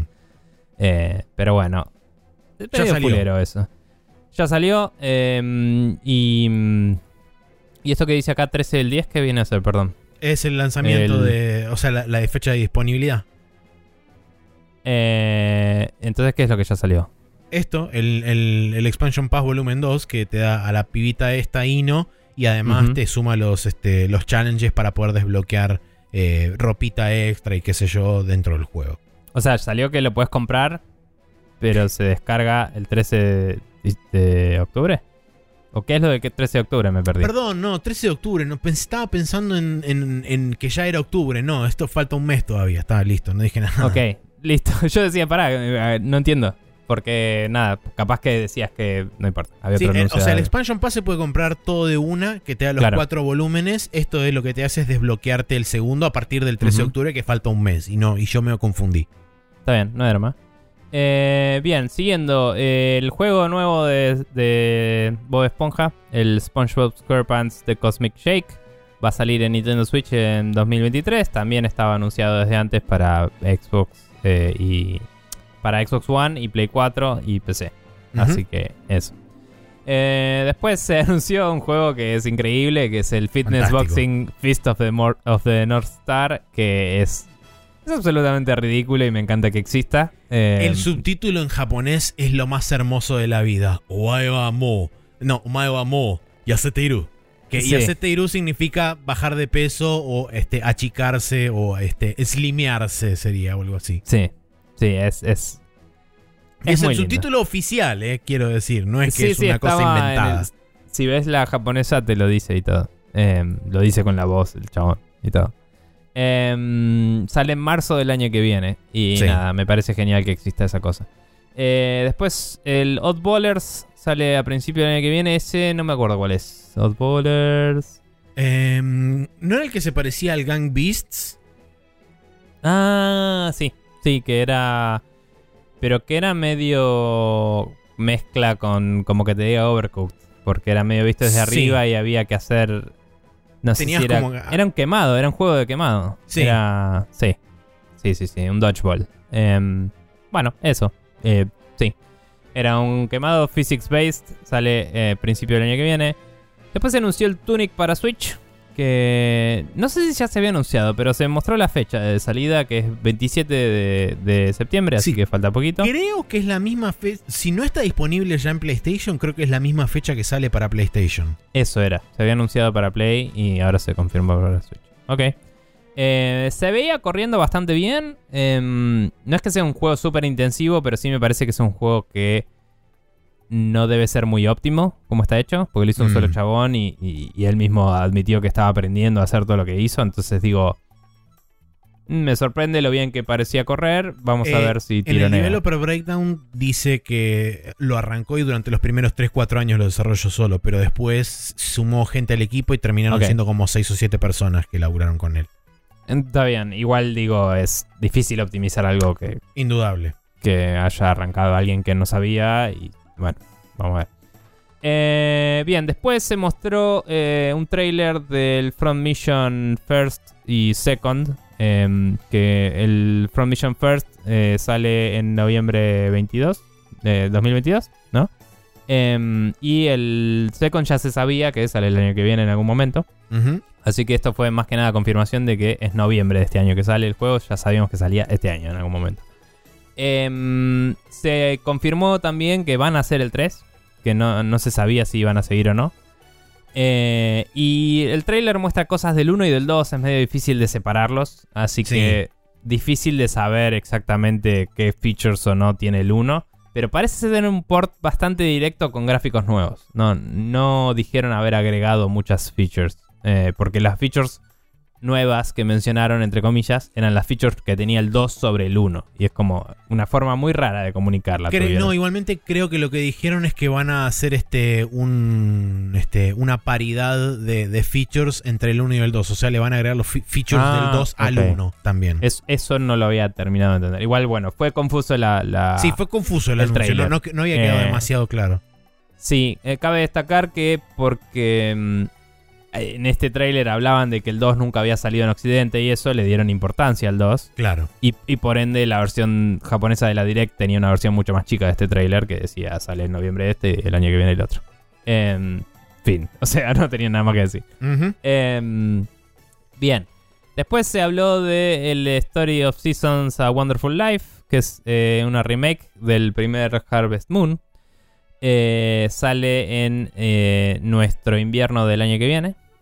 Em, y es el primero de muchos juegos de, de granja que Sí. vamos a hablar. Lo, Esta- lo destacable barra notable de este es que aparentemente vos cuando conseguís pareja y crías un hijo y qué sé yo, después a medida que tu hijo va creciendo vos te vas volviendo cada vez más viejo y dependiendo de las opciones que vos tomaste al, al- al momento de criar a tu hijo puede tomar diferentes carreras y eventualmente te puede o no ayudar en la granja. Mm, Y es como loco Em. porque por lo general no suele ocurrir esas cosas en los Farming Simulator. sí. Eh, después de eso, se habló de la primera Splatfest de Splatoon. Medio bla. eh, y no hubo mucho más que decir. Eh, arranca el 23 de este mes hasta el 25. Me compré el Splatoon, todavía no tuve tiempo de empezarlo. Em, pero sucumbí ante él y sabía que iba a, sabía que iba a pasar y pasó. Pero bueno. Octopath Traveler 2 fue anunciado. Se ve bastante mejor que lo que se veía el 1. O sea, no lo jugué nunca el 1, pero vos ves los trailers y es tipo, che, estos tipos están puliendo zarpado el HD2D. Sí, O sea- cada vez me cringea menos el, el tema de la iluminación. Eh, yo creo que ya está en un punto de vista, en un, en un punto de pulido que es estéticamente agradable, en mi opinión. Eh, creo que lo veo y digo, che, este es un lindo juego. Em, nada. Dijeron, de- una de las cosas que decían durante el tráiler es que tomaron el feedback del 1 y que en Mm. este caso van a ser ocho personajes, las cuales cuyas historias se van a entrelazar bastante más de lo que se entrelazaban en el 1, ok. tomando también un, un poco del Live Alive, que eh, era como Sí. un poco donde se basaba también el primer Octopath. Eh, ¿De dónde salió ese quote, sabes? Eh, estaba, creo que estaba en uno de los trailers extendidos de Square Enix, en, en el coso de Tokyo Game Show. Está bien. Nada, como mencioné antes, eh, creo que no lo dije en el aire, pero a vos te dije, estuve con bastante laburo y no pude ver mucho fuera de Sí, estas no cosas anoté que acá lo que fue el stream de Square Enix, pero vi algunas cosas sueltas porque era Está bien. básicamente era Forspoken, información sobre el Forspoken, alguna información sobre el Final Fantasy XVI, que era cosas que ya sabíamos. Sí, Eh, hablaron sobre el Octopath 2, sobre el Harvestella, que es el otro Farming Simulator, sí. eh, y sobre un juego más que ahora no me acuerdo. Pero. Ni ah, y el Valkyrie Elysium, que es el, Ah. el próximo juego de la, de la franquicia Valkyrie. Está muy bien. Eh, pero bueno, nada, se ve lindo el Octopath 2. eh, los personajes deletrean Octopath si pones todos sus nombres en orden, que aparentemente eso también pasaba en el 1. Sí, Como, es el- "Oh", es el y- gimmick del 1 también. Sí. Em, sale en. eh, capaz que le volamos el bocho a alguien igual, ¿eh? Sí. Porque no es un dato tan conocido. Eh, sale el 24 de febrero del año que viene y también va a estar en PC y en Play 4 y Play 5 el día de salida. El día de salida, Paridad con la Switch, que no fue el caso el primero, así que eso está bueno. Em, después, Fae Farm es Otro el Farming segundo Simulator. Farming Simulator de, de la movida. Este tenía cooperativo online, lo cual puede ser agradable para gente de hasta cuatro jugadores. Em, y eh, tiene un poco más onda. ja- em, iba a decir Harvest Moon, pero no, quiero decir el, el moderno que hizo un solo chabón. Stardew ¿Cómo Valley. mierda se llama? Stardew Valley, gracias. Que tenés como combate y exploración aparte de la granjita. La granjita, de hecho, se veía relativamente chica, como que debe ser Sí, me da la un impresión de que ser, vas a hacer y te vas a hacer misiones en debe realidad. ser más secundario el aspecto de granja. Eh, o, o secundario o más streamlineado, digamos, más Eh, eh, simple. Sí. Como que no es el foco el principal. foco creo. principal, sí. Bien, em, también conocido como secundario, está muy bien. Em, bien, después el Theatrhythm eh, Final Fantasy Final Bar Line eh, se anunció para la Switch, sale el 16 de febrero eh, del año que viene. Eh, también está, va a salir para Play 4 y tiene también, si pagas todos los DLC y eso, como 500 canciones, igual que el, Sí, es un juego rítmico de Final Fantasy donde vos combatís Mm. con la música y hay eh, están las versiones originales de los juegos, hay versiones de arrange, de, el- de- or- orquestales de, de los temas de los juegos, hay versiones Ujú. remix, hay versiones alternativas, hay 500 hay de otros temas. juegos que no son Final Fantasies. Eh, creo que sí, sí. Sí, estaba Live Alive, estaba Nier y Sí, o otros sea, más. es de como si De te Square. dijera de Square Enix, no tanto de Sí. Final Fantasy. Em, de- no, tienen la mayoría de Final Fantasy, pero le agregaron de otros juegos, digamos. Sí. Em, bien, después el Mario and Rabbids eh, Sparks, Sparks of Hope sale el 20 de octubre de 2022. En el evento que había habido de Ubisoft tuvo una Anunciaron el DLC de Rayman. Eh, ah, eso no lo había visto, grosso. Em, para los fans de Rayman, digo, a mí Rayman me cae bien, pero no sé si me Es interesa tanto que en ese juego. sí, nada más. Sí. No sé, no, o sea, alguna persona debe haber toqueteado ahí, pero bueno, eh, se jugaba bien. Em, ¿Qué te iba a decir? Eh, etcétera. Em, ¿Qué te iba a decir? Eh, nada, este juego lo que decía es que en el evento de Ubisoft se mostró bastante más in-depth la cosa. Creo que hubo como una, no sé si un overview de media hora o algo así. El juego, si alguien quiere ir a chusmear. Ok. Eh, acá, acá solo se muestra un trailer y la fecha. Eh, bien, después Room Factory 3 eh, Special. eh, es, y también anunciaron una nueva serie de Run Factory en el futuro, que no sé qué quiere decir honestamente, pero bueno. Em, Run Factory eh, es otro de estos simulators de granjita y cosas, ¿no? Y mm, esto es una remake. O sea, por eso es el special, ¿verdad? Creo que sí. Bien. Y sale Eh, en sé 2023 para Switch. Sí, no sé ni de qué era la- el Run Factory 3 original, pero bueno. Sí, no. Em, bien, eh, Nintendo 64 Online. Cabe destacar que en Japón hay un juego más de granja acá. en el. Que es el. El Bokuyo Monogatari 2, que es el Story of Seasons 2 en, en Japón.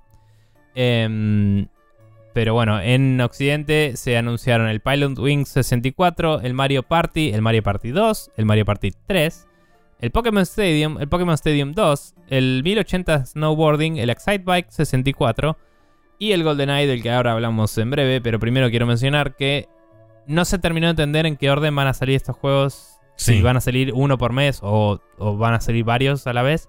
Pues si sale uno por mes es medio choto porque eso implica hasta cierto punto que em, los Mario Party sale un Mario Party un mes y el otro el otro y el otro el otro y es como, che, son tres meses seguidos de Mario Party, o sea, no hay variedad ahí. Sí. Espero que agrupen esos juegos y salgan todos los Mario Party juntos y todos los eh, Pokémon Stadium juntos. Sí. O que intercalen. Y que tipo o que intercalen. el, Sí. primero el, el Mario Party, después el Pilot Wings, después el 1080, Sí. después el Pokémon Stadium y así va filtrando. También mostraron un board que hablaba, digamos, este año, el año que viene, y eso era lo que no era muy confuso de cuándo salía cada uno. Ah, ok. Y después mostraron el GoldenEye suelto. Entonces tampoco sabemos cuándo sale el GoldenEye. Decía soon, coming soon. Eh, GoldenEye mostraron un teaser de la intro de la pistola apuntando a James Bond disparando. Y confirmaron que tiene soporte para online. Que no me jodas, o es obvio porque eh, Nintendo Switch Online tiene multiplayer online. Y va a ser la versión de 64 corriendo en ese emulador. Entonces, mucha gente estaba hablando de no, porque el soporte para online, que se yo, es tipo, a ver, Nintendo tiene ese soporte en su plataforma. Y el juego va a salir dentro de esa plataforma. Sí, el emulador Al- tiene la capacidad de virtualizar una, Un control. un control. Em, o sea que probablemente si juegas online, o sea, lo más seguro es que veas las cuatro pantallas del split screen Tendría sentido. a la vez, eh, pero estás jugando online. A menos que hayan hackeado el ROM para mostrarte solo tu pantalla. Pero no sé. Eh, ahí no sé porque el source code es de Rare. Eh, aunque la licencia sea de Nintendo. La- la- los, right- los publishing rights son de Nintendo. La licencia es de MGM y el source code es de Rare. Tengo Ujú. entendido. Y después la imagen del actor que no me sale es del de Pierre Brosnan, sí. de Pierce Brosnan. Entonces son cuatro right holders distintos que tuvieron que malabarear para hacer esto. Y por eso fue un quilombo siempre. Cabe destacar que al mismo tiempo Rare dijo va a venir pronto, o sea, mismo phrasing, ¿no? Coming soon, Ujú. to Game Pass, con gráficos 4K y eh, 4-player split screen, eh, aún en 4-player split screen y con eh, 60 frames, creo que habían 60 dicho. FPS, sí. Ah, o habían dicho, eh, digamos, frame rate mejorado. No sé si eso quiere decir que capaz que puedes correrlo a 120 frames, ¿me entendés? En Claro, una- sí, creo que decía Better Frame Rate o algo así. eh, algo- boosted o algo así. Lo que sea. Cuestión que acá hubo todo un montón de rumores y cosas porque se había hecho un port para Xbox.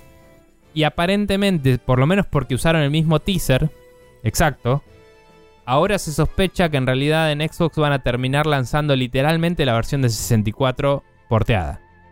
Que no es lo mismo que el, el remaster que habían hecho. sí. Em, las razones por las cuales podría ser eso podrían ser muchas, casi todas incluyen las discusiones para con todas las demás partes involucradas, digamos.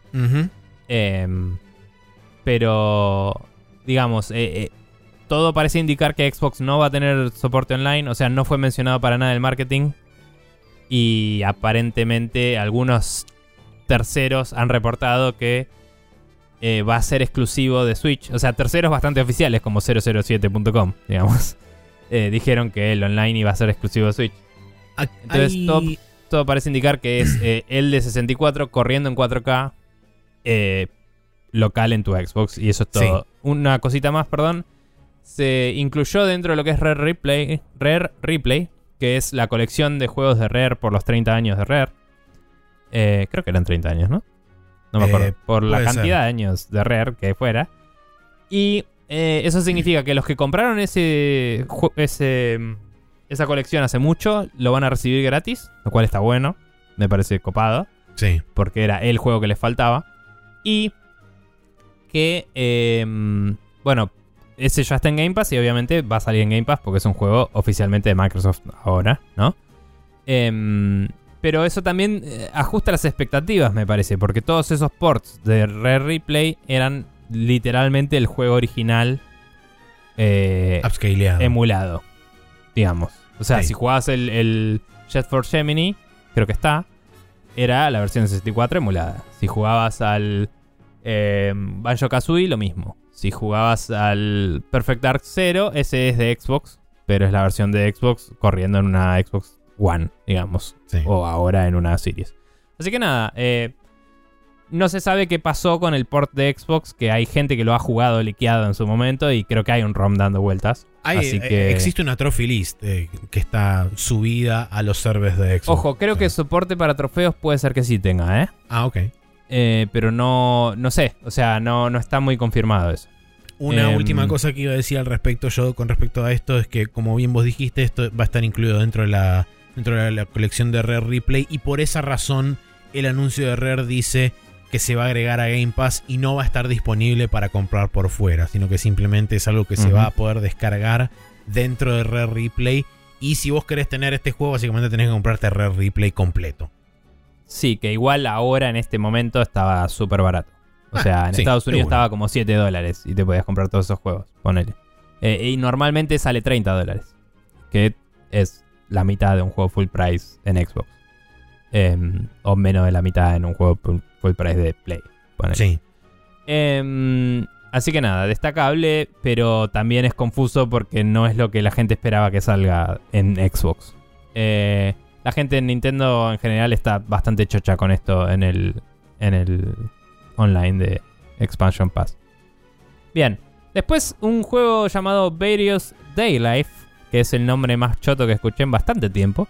Salió ese mismo día y es básicamente un RPG en el cual em, podés hacer un montón de cosas de, no sé, si pesca, comercio, cosas de esas de tipo eh, vivir en un mundo simulado hasta cierto punto medievaloide fantástico.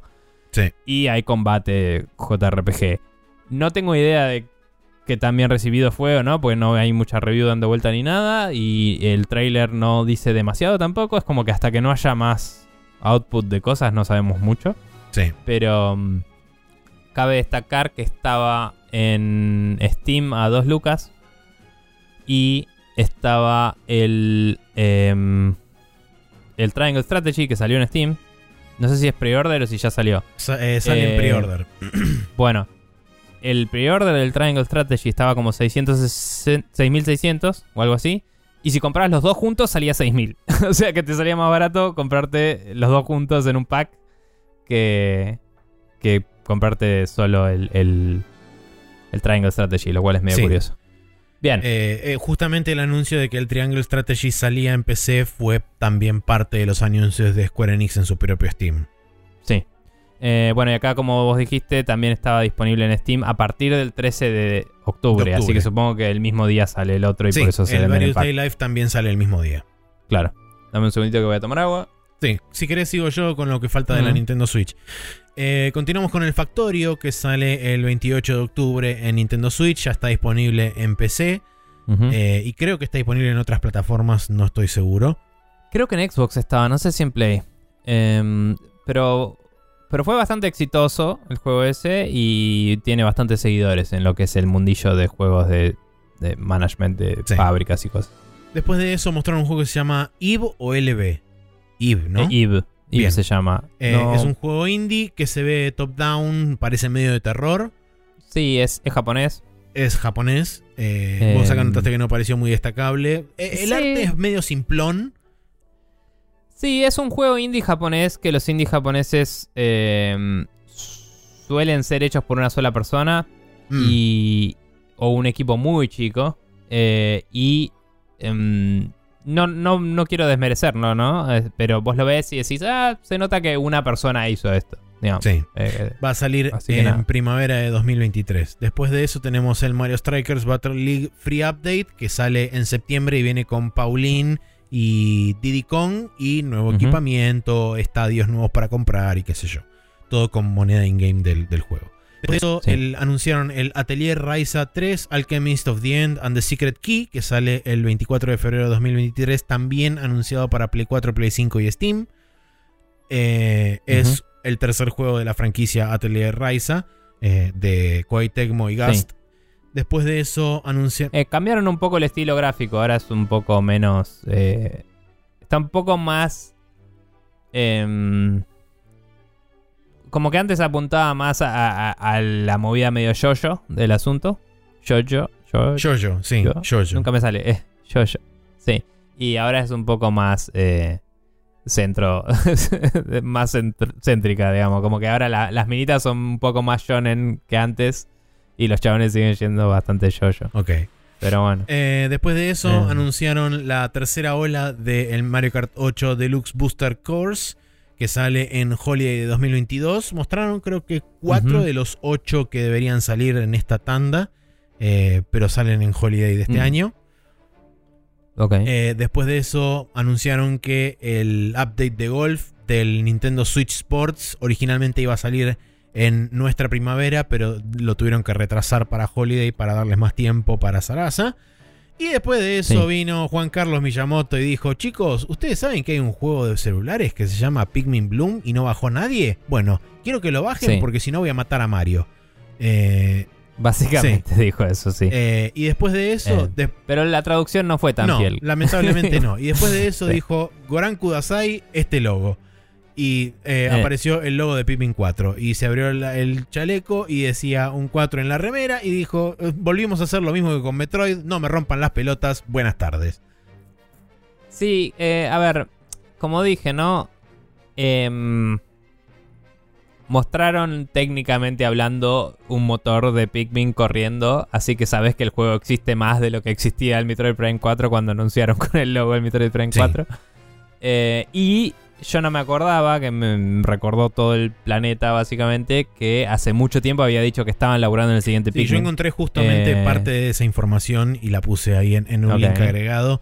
Eh, dice que el, Miyamoto fue quoteado en 2015 diciendo que Pikmin 4 estaba muy cerca de ser completado, eh, llevando a los fans a creer que el juego iba a venir dentro de poco. La especulación es que aparentemente Miyamoto se estaba refiriendo a un juego que salió en la New Nintendo 2DS que se llamaba Hey Pikmin, que salió en 2017. Eh, Sí. Porque después, eh, más adelante, en 2019, cuando le volvieron a preguntar a Miyamoto sobre el Pikmin 4, dijo, eh, me dijeron que no, te- no puedo decir nada este, por temas de PR, pero lo único que puedo decir es que está progresando acordemente. Así que claramente Miyamoto tuvo un traspié de decir que pensó... Claro, capaz que antes quiso decir el cuarto Pikmin. Claro, capaz que Y- fue por ahí pasó la confusión. Que el, cuar- Yo menos Pikmin. eh, que el cuarto sí. Pikmin fue este Hey Eh. Pikmin que salió para DS en, para 2DS en 2017. De cualquier forma, Pikmin 4 para el año que viene. Exactamente. Es todo lo que sabemos. es toda la información Eh, cruda que hay al respecto. sí. Después de eso, Just Dance 2023 sale el 22 de eh, noviembre de este año con un logo de Ubisoft que ah, le hace honor a la empresa porque sale de adentro Sale de de la, la tele televisión. y la agarra a una mina y se la mete Ah. adentro de... ¿eh? Escúchame una cosa. Sí, la, la levanta del sillón y la pone a bailar para su entretenimiento. Exactamente. Básicamente. Y es como, mira qué juego de mierda que no para de aparecer en todos Sí. lados, ¿eh? Eh, después Pero- de eso mostraron, como dijimos antes, el Harvestella, que es el Final Fantasy meets este, Harvest Moon, Farming Simulator y todo ese tipo de juegos. Hay una demo disponible en, en- en Switch que te permite eh, acarrear el progreso a la versión final. Eh, va a salir el... ¿La probaste o No, no Niembal? lo probé. No, no, no me interesa. Mm. Eh, No, ni hasta el 4, eh, va a salir el 4 de noviembre, la versión final eh, de 2022. Lo que no sé es si solamente iba a salir en Switch o esto iba a estar disponible en otras plataformas. No, no busqué al respecto. Me parece que estaba para Play anunciado también, pero no me acuerdo. Bueno, si podés Eh, chusmearlo y fijarte, si no, no hay drama. Lo busco. Eh, después de eso mostraron un breve tráiler de Bayonetta 3 que sigue confirmado para el 28 de octubre. Sí. Eh, ¿No? Bien. Mm, s- Windows. ah, Microsoft ok. Windows. Bueno, entonces Qué raro que Play potencialmente salga en Steam también. O- porque capaz tenían exclusividad de consola. puede Switch. ser. Eh, pero de- dentro del anuncio este de- del nuevo tráiler del Bayonetta dijeron que iban a poner un, un segmento de gameplay de unos 7 u 8 minutos Sí. en el en el YouTube de Nintendo, que yo lo vi y está que todo muy bien. no- ah, ¿lo Sí. Eh, para la gente que decía, no, porque la minita nueva va a ser este Virgil y qué sé yo. No, chicos, es Raiden de Metal Gear Rising. Y está todo perfecto con eso. Eh, Está muy bien eso. ¿Podés, podés hacer el Sandatsu? mm, creo que. No, no sé, porque no lo mostraron. Pero asumo que no. Mm. Porque quiero sorprenderme en el caso de que suceda. Pero digamos, podés haciendo. eh, Digamos, bloqueas con el parry, que es exactamente como funciona Sí. Raiden. Podés revolear a gente por el aire y hacerle el- los cortes en el aire. Estoy a yo. punto de empezarlo de nuevo porque es el juego de la- del mes de, del eh, Discord de Grab, ¿viste? Sí. Y, y dije, ah, tendría que jugar este juego de nuevo. Y estaba buscando una excusa para hacerlo hace rato. Bien, perfecto. Pero bueno, Eh, después de eso eh, va a salir el Master Detective Archives Raincode, que es de los creadores Sí. de Danganronpa. Eh, eh, me interesó este. Te digo, Danganronpa nunca me llamó demasiado porque es más visual novel de lo que suelo soportar. Pero este, con sus personajes 3D y eh, presentación un poco más cinemática, eh, me parece lo suficientemente dinámico como para mantener mi atención dispersa. Y, mm, y me pareció simpático la- la- el- los gráficos, la, la premisa, todo es tipo, sos un amnesiac detective y es como Japón. Eso sí. Perfecto. Y obviamente que tenés un fantasmita que te ayuda, que dije, la cantidad de juegos de detectives que hay con un fantasmita que te ayuda es bastante alta en Japón, la verdad. Y eh, obviamente que tu fantasmita es alta waifu también. Pero... Perfecto.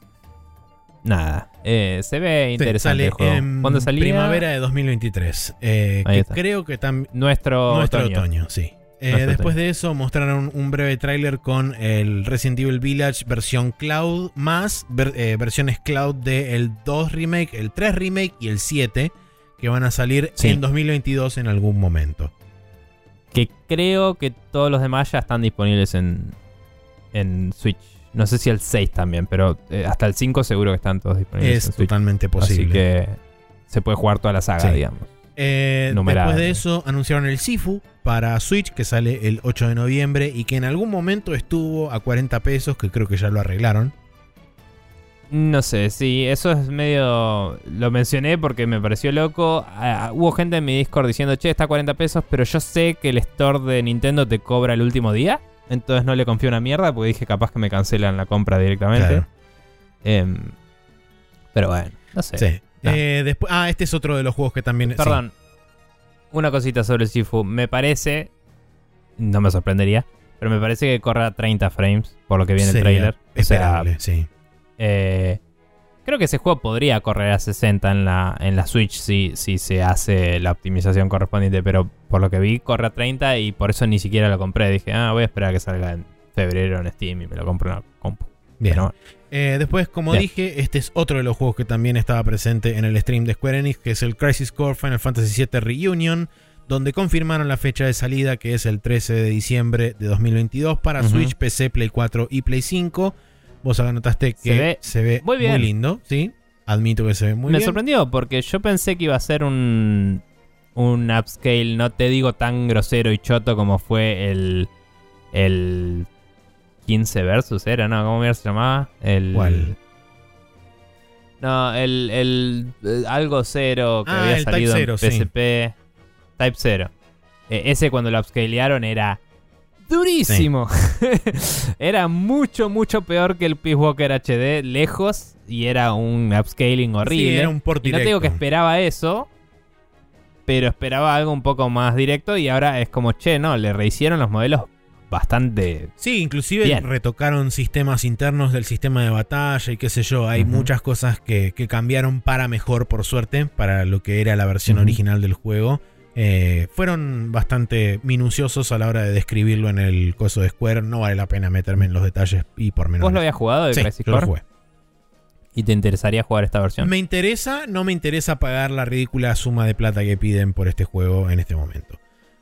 Está bien, son preguntas distintas. Eh, después de eso anunciaron y lanzaron el Radiant Silvergun, pero después se... Para que agrego el signo de Sí, pregunta. después No, se retrotrajeron y lo sacaron de la Sí.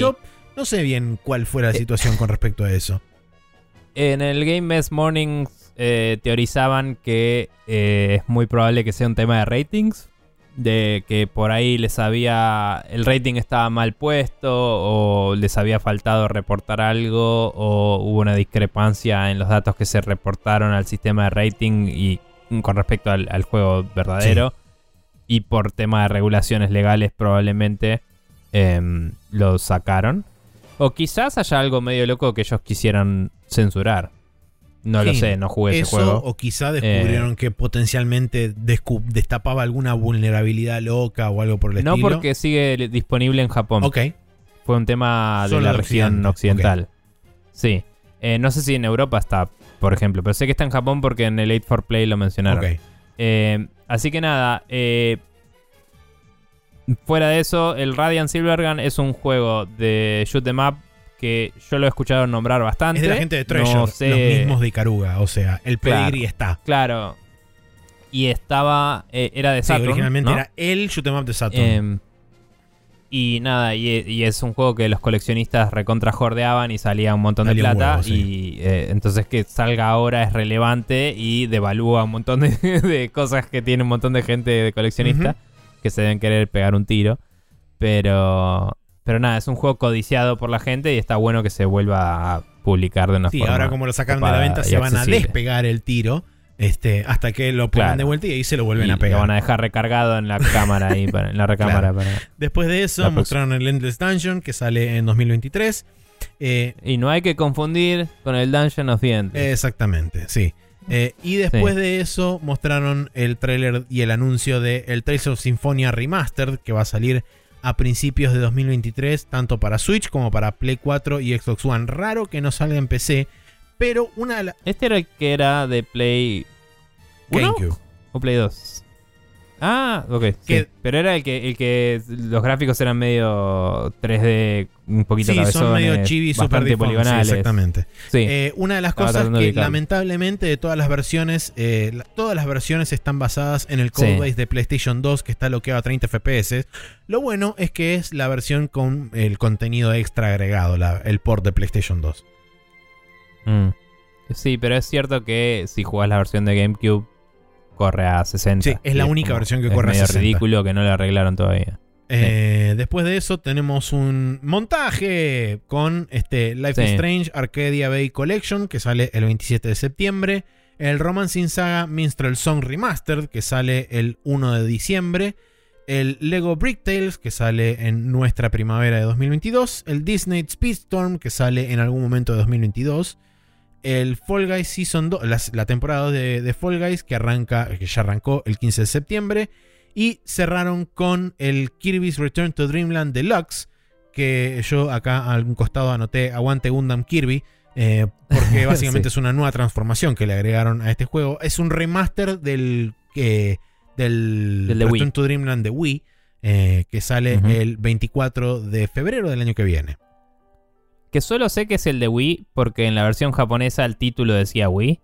Porque en Estados Unidos todos los Kirby dicen algo de los sueños y ya no sé cuál es cuál y me hincha las pelotas. sí. Eh, Eh, pero y bueno. después el One More Thing fue finalmente eh, Zeruda no Densetsu Namida no Okoku. oh, este, y te cerraron con eso. Tears of the Sí, Kingdom. Que justamente Eh, gracias a sí. eso fue que se pudo confirmar que no es Tears, sino que es Tears. Porque las palabras se escriben igual, pero se pronuncian diferente y significan dos cosas distintas. Porque así funciona un idioma de Mm. mierda como el inglés. Este. Sí. Sí. Pero- Igual en, en japonés tenés palabras que se escriben literalmente igual y se pronuncian de como cinco. Es verdad. Sí. Pero bueno. Em, Em, y son distintas y cosas también también. son distintas cosas, Pero sí. bueno. No importa. Em, ¿Qué te iba a decir?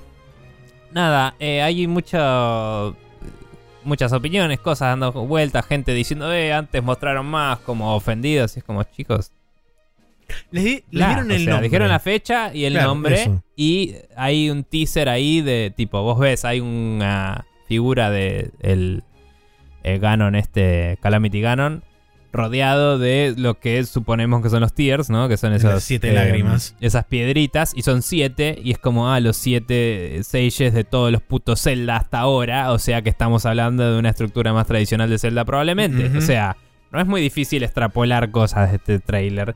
Y se ve hermoso. Yo lo vi y, y fue como, chabón, quiero jugar este juego. No, no estoy emocionadísimo, la verdad. Yo ya estoy en un nivel de mi vida que soy un cínico de mierda y me da paja todo, ¿no? Pero lo veo y digo, este juego es precioso a nivel visual y sé que va a estar bueno. En el momento en el que salga, lo voy a jugar. Esa, esa es mi forma de emocionarme por un juego hoy en día. No es tipo, lo quiero ya. Tal vez sí con los Yakuza ahora vamos a hablar de eso. Pero, pero, digo, el Zelda no es que digo, uy, necesito jugar este Zelda ahora. Pero después de lo bien que estuvo el Breath of the Wild, es como que veo esto y digo, chabón, va a estar buenísimo. Yo, Y Eh, no necesito más que eso. mi condición sine qua non de jugar este juego es que no tenga armas que se rompan a los tres golpes. Simplemente eso.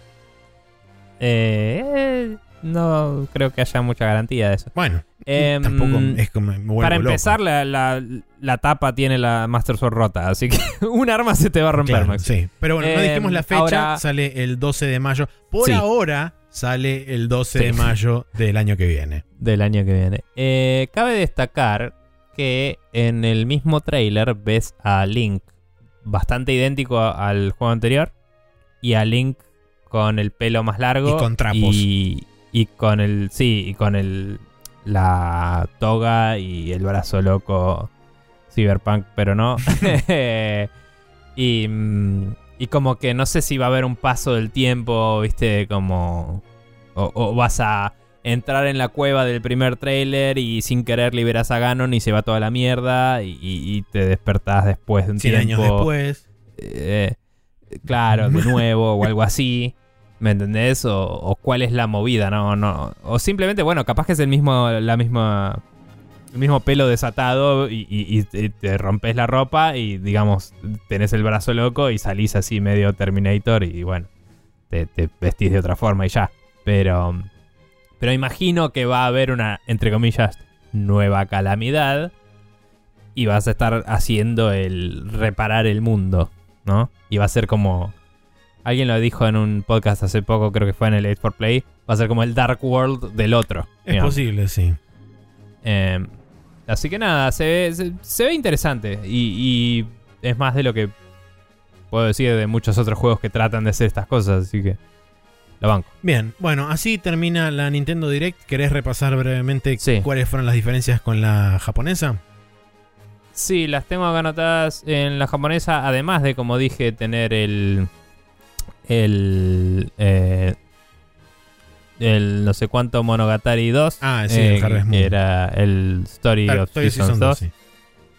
Em, están el Taco, Taiko no Tatsujin, que lo mencionamos antes porque es un juego que salía esta semana. El Diofield Chronicles apareció también, que no sé por qué no apareció en la versión occidental, considerando que es un juego Sí. más o menos que podría ser interesante para la gente. Eh, Dragon Quest 10 Offline, que ese que yo sepa no está anunciado para Occidente todavía, No. así que tiene sentido. Overwatch 2 apareció así de la nada, un toque. Hay muchos de estos juegos que estoy mencionando que aparecieron en los montajes esos de este juego se viene, se viene, se viene, se viene. Y tenían todas las fechas de salida, pero no me gasté en No, sí, buscarlas. bien. Porque casi ninguno va a salir acá, o sí sabemos que va a salir y no es nada nuevo. Eh, el Ultra Kaiju Monster Farm, Que fue confirmado sí para sabemos que va a salir en Occidente. Pero todavía nunca lo mostraron acá, por alguna razón. Em, el Persona 5 Royal, que sabemos que sale en octubre. El One Shot World Machine Edition, eh, que salía esta semana también, estaba en los lanzamientos. El Nier Automata End of Yora sale en fines de septiembre, Eh, ¿salió? octubre. ¿27? Primeros días de octubre. Ah, primeros días de octubre. Me estoy confundiendo con otro. El Dragon Ball Breakers, el Sumiko Gurashi Mina Derizumu Party, que no me acuerdo qué es, Está muy bien. pero eso. Eh, el juego de granja de Doraemon, que no llegué ni a anotar el nombre, pero era... Ponele que Story un Seasons, Story of pero con de Doraemon. Doraemon, sí. Entonces otro juego más de granja. Em, el Tactics Soccer Reborn apareció y dijo: Hola, salgo en noviembre. Em, eh, un RPG raro que tiene un sistema muy parecido al Voice of Cards, pero es mucho más visual novel eh, con gente linda, digamos. Em, y Itsudemo Golf, que es el. eh, se debería llamar Anywhere, Any- Anytime Golf, pero se llama de otra forma. Tenía un, Sí, era, era un Eh. nombre con doble sentido. un nombre de mierda. pero el trailer está lindo, se ve como un juego divertido. Yo nunca jugué al, al Everyone's Golf, pero esta es como la secuela de eso, digamos, y se veía como un juego de golf divertido, como lo eran los Mario Golf de Game Boy Color y eso. Em, y bla, bla, bla, bla, bla, me perdí un poco. Acá, eh, Sonic Frontier apareció un toque. Un juego que no tengo idea qué era y no lo anoté. Eh, y el Mario Quest. eh, Dragon Quest Treasures, que es el spin-off del 11. Ese que, es, que jugás con eh, Eric, se llamaba en la localización de acá. Y la hermana. eh, buscando tesoros y bla que sale el 9 de diciembre allá. O sea, estaba la fecha. Es la única fecha que anoté porque no me acuerdo si estaba anunciado para acá, pero puede ser relevante esa fecha. Em, así Bien. que nada, esos son los juegos que había en la versión japonesa, y bastantes Sí. eh, juegos más. Em, pero Bien, después de eso pasamos al State of Play de que salió el mismo día a la noche eh, para nosotros. sí, Arrancando con el Tekken 8, finalmente confirmando la existencia después del mega ultra teaser de 3 segundos de la Evo. Eh, Harada Sí. dijo, acá está. Y lo sacó de la galera. Se ve increíble. Eh, sí, es bastante imbécil lo es absolutamente pelotudo lo bien diseñado que están tanto Jin como este Eh, Kazuya. Kazuya. Em, o sea, es increíble, pero a la vez es como que es el 7 de nuevo. Eh, es el 7 en Unreal Engine Claro, 5, es el digamos. 7 más. Eh, Eh, y, y atrás una tormenta con super simulación de partículas de fondo Sí. increíble. Y, y- e innecesaria, porque es un juego de peleas. Pero sí, bueno. eh, una de las Eh, cosas que nada. dijo Harada es primero que ya figuraba también en el tráiler, eh, después de haber mostrado la, la State of Play, decía que todo se, se grabó de la, del modo historia del Tekken 8. Por eso se veían muchas Sí. partes cinemáticas y qué sé yo, con cambios de ángulo de cámara y toda la pelota. Este, Así que eh, es medio como Pero que podías esperar esa fidelidad en el juego, en el modo en el modo versus. versus. decía. Sí. Em, pero bueno, se anunció para PlayStation 5, Xbox Series y Steam. Eh, no, no dieron ninguna fecha, simplemente dijeron stay tuned. Eh, después de eso Bien. mostraron dos juegos de PlayStation VR 2, que uno es un port de un juego de Oculus, que es el Star Wars eh, Tales of the Galaxy's Edge, que sale en 2023. Bla. Y, adiv- y adivinás si el otro es un port de un juego de Oculus. Eh, eh, yo digo que puede ser. Eh, Técnicamente correcto porque también está en PC, así que es un port de un juego de ok, bien. otros Que lados. es el el bueno. juego en cuestión se llama Demeo. eh, Sí. Que no es que está hecho Sí, de el- pis, sino que es- se llama No. así. Em, Sí, es más de. No sé si es un juego de palabras con el DM, porque es. di- De ahí de- está. Ahí está. No sé, capaz que lo hizo un, un hispanohablante, no Es tengo idea. ese. Pero bueno. Eh, em, es un juego de RPG De em, más tirando tradicional en el cual tirás dados para hacer acciones y podés mover miniaturas en un mundo 3D, pero está bastante como armado para eh, exagerar ese mundo 3D. Obviamente no es que estás simulando una mesa con miniaturas, sino que estás simulando la experiencia con efectos visuales y hechizos y boludeces. eh, que, que- la verdad es que yo vi trailers y eso y se ve interesante. Nunca lo compré porque eh, tengo amigos que tienen VR y juegan rol a la vez. Pero si no lo compran ellos también no tiene sentido.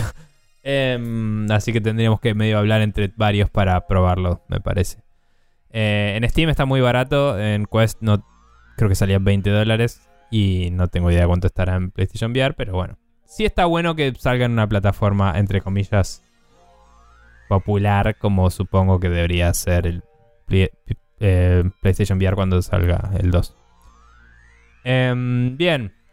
Siguiendo el primer anuncio que nos elevó el chocolate Sí. en extremo, eh, fue la salida de el eh, Laika Dragon Ishin, o Ryuga Gotoku Ishin, eh, para febrero del año que viene. Maxi, febrero es como mañana, pero también es dentro de cinco años. Sí, ese es el problema. Y- Y, la voy a pasar muy mal de acá hasta como- febrero. Eh, no paro de sorprenderme que cada vez que, que Ryuga Gotoku Studios anuncia algo es como, eh, sí, hola, tengo 70 juegos salen en 3 días. Y es como, chabón, ¿de dónde sacás la fuerza de desarrollo y, y- y dónde firmo también? Eh, sí. y, y encima aparecen contentos, no es que salen todo el tiempo noticias de esta gente está resplotadísima. Pero bueno, ni Sí. idea. Em, ¿Qué te iba a decir? Nada, febrero posta que es muy pronto. O sea, eh, para hacer algo que solo se rumoreaba en el sentido de tiene sentido que lo hagan, ¿por qué no lo están haciendo?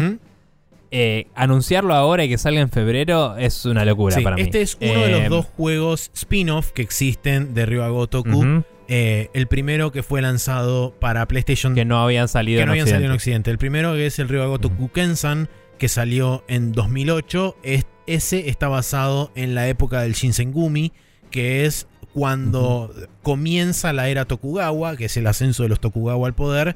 Y es- el, el famoso momento en donde se realiza el Sakoku, que es el cierre completo del país, y empieza la. termina la guerra civil y se unifica el país y todo lo demás. Eh, este, el Ishin, está situado en, el- en el otra, la otra punta, que es durante el Bakumatsu, que es la caída del régimen Tokugawa y el inicio de la restauración Meiji, donde eh, empieza la, la- la introducción de toda la parte, digamos, occidental este, y la modernización de Japón y todo lo demás. Que para la gente que lo leyó es el background histórico de Eh, Rurouni Kenshin, Kenshin. claro. Em, Em, bien, cabe destacar que este juego está hecho en Unreal Engine. sí, no está hecho en el no, Dragon Engine. no en Dragon Engine. Eh, aparentemente en 8 4 Play mencionaban que le preguntaron a los developers sobre Hay una esto. entrevista al respecto. Em, y básicamente dijeron que eh, estaban experimentando y viendo qué onda el desarrollo en Unreal Engine y que em, eh, necesitaban un sistema de iluminación un poco más variado porque el Dragon Engine estaba optimizado para las luces y la situación nocturna de Camburocho y esto era pasaba mayormente durante el día en escenas de mundo abierto, eh, digamos, con iluminación natural Sí. y era como algo totalmente distinto. Pero se ve del recontra carajo increíble y me encanta todo. Le pusieron personajes de otros Yakuza que no habían salido cuando salió Lee Sí, porque O sea- la, digamos, el, entre comillas, problema que tiene este juego es que en el momento que salió originalmente, en el 2013 y 2014, habían licenciado las, eh, los likeness de muchos de los actores que habían estado en los Yakuza anteriores, hasta el 5 inclusive. El tema es que renegociar todas esas licencias de likeness probablemente les salía mucho más caro que utilizar los actores que venían utilizando desde el Yakuza 0 en adelante, que incluyen el Sí. 0, el 6, el 7 y este... eh, no, Judgment no, porque es otra cosa. No, el, el 0, el 6 y el 7 em, son Sí. los que van a meter. Em, Y eh, otra cosa también que anunciaron es que van a introducir canciones de karaoke. Perdón. eh, obviamente no es un actor, pero también los modelos de los personajes de los... em, no me sale ahora, de los eh, Kiwami. sí, eh, los pusieron Sí, en sí, este sí. juego. Eh, o sea, está el, el, el- Ah, no me sale el nombre del dragón este rubio. Eh, de Ryuji. El otro. Ruji Goda. Ryuji. Sí, Sí. sí, sí. Y. Em, pero bueno, la cuestión es que además de todo eso, eh, le van a agregar más minigames y le van a agregar este, canciones de karaoke que están disponibles en los, en los Yakuza más modernos. Eh, hay de hecho un trailer dando vueltas ahí de los minigames y qué sé yo. Es todo absolutamente fantástico y es Hay varios trailers es- dando es vueltas. No sé cuánto absoluta. quiero ver. Eh, yo vi solamente ese porque muestran los minigames y que yo y tenía curiosidad de cómo se ven Mm. algunas cosas. Y está todo Ok. genuinamente muy bien. Pero bueno, como ya dijimos, febrero de 2023, eh, Play 4. Que de Sí. hecho está la fecha puntual. Creo que es 22 de febrero para Japón, 23 de febrero para Occidente, si no me equivoco. Que tiene sentido porque es el mismo día. Por lo menos por 12 horas Claro, de- sí. del día. Eh, por eso. Eh, bueno. Después de eso, el siguiente juego que mostraron es el Harry Potter y el misterio de la concha de tu madre. Eh, Sí, básicamente. em, Em, siguiendo. sí, era un juego en el cual, eh, eh, nada, manejas un store y es medio creepy. Es como, ¿qué? No, ya no saben qué. No, no, no, eso es Pero- una sidequest exclusiva de PlayStation, pero este Ah, eso era una sidequest, eso era... Bueno, sí, no es una es no una sidequest exclusiva de PlayStation. Eh, Pero digo, no es el juego de Harry Potter que todo el mundo sí, es, está es el Hogwarts Legacy que viene con una con una este Ah, ¿es sí, eso? con una sidequest exclusiva de PlayStation. Por eso es, Ya es no, Harry Potter bueno, y el, no entendí el misterio de la Bien. concha de tu madre. Eh, después de eso mostraron un juego que se llama Pacific Drive que sale en 2023. Es un roguelike donde vas manejando un auto y te vas topando con cosas locas y misteriosas y mágicas. Sí, me pareció eh, interesante mecánicamente. O sea, está todo pre eh, configurado el demo que mostraron. O sea, no es un demo, es un trailer, viste, armado con gameplay, pero recontra dirigido. Pero digo, el, el gameplay que sugiere me pareció interesante. Es como que eh, te mandás con el auto al medio del bosque, estás escapando de bichos, qué sé yo, bla, bla, bla. Y es medio survival y tenés que ir mejorando tu auto para seguir avanzando en este mundo que no tengo idea. Como concepto me pareció que parecía bien realizado. No, Yo aproveché esto no sé. y lo siguiente para buscar información de otras cosas, así que no tengo idea de qué está pasó. muy bien. Eh, después de eso, yo acá anoté PlayStation Stars Asia en septiembre, que es el, el sistema de recompensas. Sí, Este, luego que no son para nada NFTs y etcétera. sí, que nada, fue un anuncio muy al pasar y no sé si... O sea, está bien que esto no está oficialmente asociado al Tokyo Game Show. Ujú. Pero no sé si es el momento para no era mostrar. el momento. Eh, mira mi super sistema de rewards que no te da nada útil cuando Nintendo te regala al menos wallpaper. Y como, descuentos. eh, y descuentos. Y es como... eh, es un Sí. Después de eso mostraron un nuevo juego de Bandai Namco que se llama Sin Duality, que va a salir en 2023 para Play 5, Xbox Series y PC.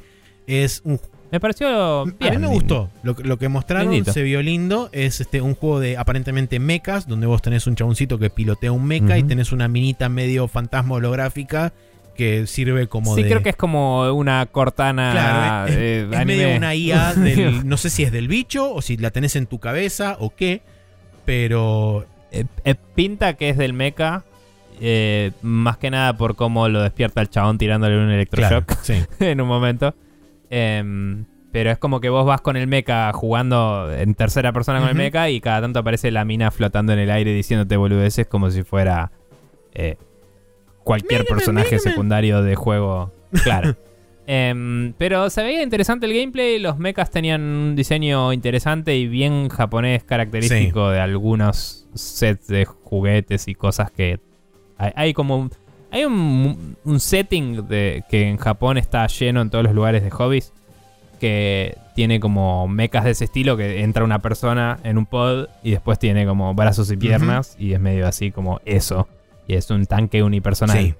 y y medio que se inspira en eso me Sí, parece es muy característico japonés ese tipo de diseño de mecha. Sí.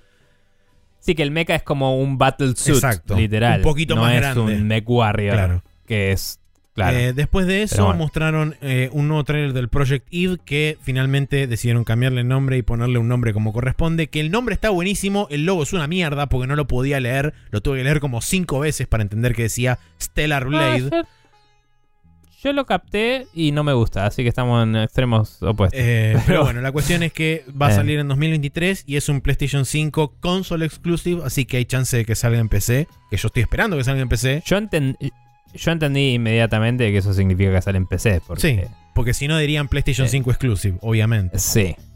Lo que yo no sé Sí, es seguramente va a estar eso es- si eso- dilatado un tiempo. No creo que salga al unísono. Lo que quiero decir es que no sé si eso significa que. eh, no tiene por qué significarlo, ¿eh? Pero dudé en el momento. ¿No será que Sony lo publica en PC esto? Puede capaz? ser. Eh, porque eh, Sony no suele hacer el, el sacar mucho la carta de, play- eh, de console exclusive y reconocer que existe la PC. Si puede evitarlo. Sí, digamos. yo, eh, de hecho, este juego lo publica Sony en PlayStation 5, así que no sería raro que lo Mm. publique en PC también.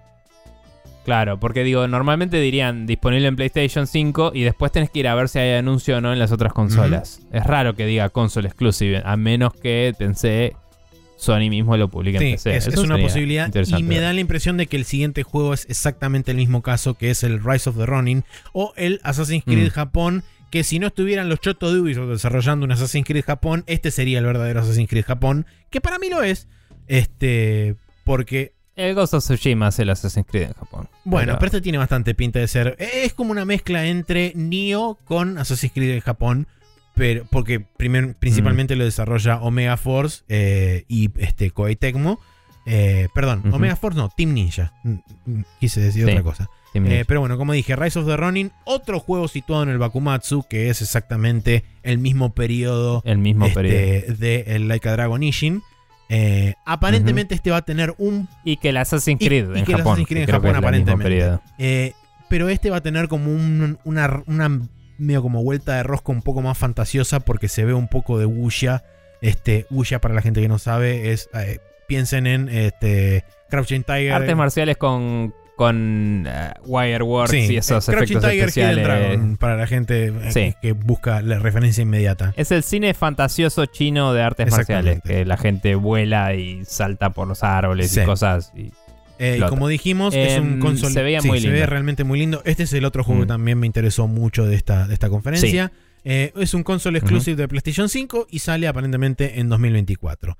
Y después de eso Bien. mostraron un trailer. Que yo tengo una historia muy graciosa con respecto a esto. Porque mostraron primero, dijeron una One More Thing, bla, bla, bla. Eh, música de God of War, hielito de God of War. Se rompe el hielito de God of War. Abajo hay un control de Play 5 de God of War. Y dije, ah, es esto, listo. Y cerré la ventana. Funde a negro y, no cerraste, vi el sí. tráiler que aparentemente está muy bueno. No me interesó buscarlo. y- Hay un tráiler. Hay un tráiler de God of War em, que a, a la gente yankee que seguimos le gustó mucho, es lo que voy a decir. Pero eh, muy a pesar de nuestro querido oyente Santiago Quiroga, me pareció bastante choto a mí.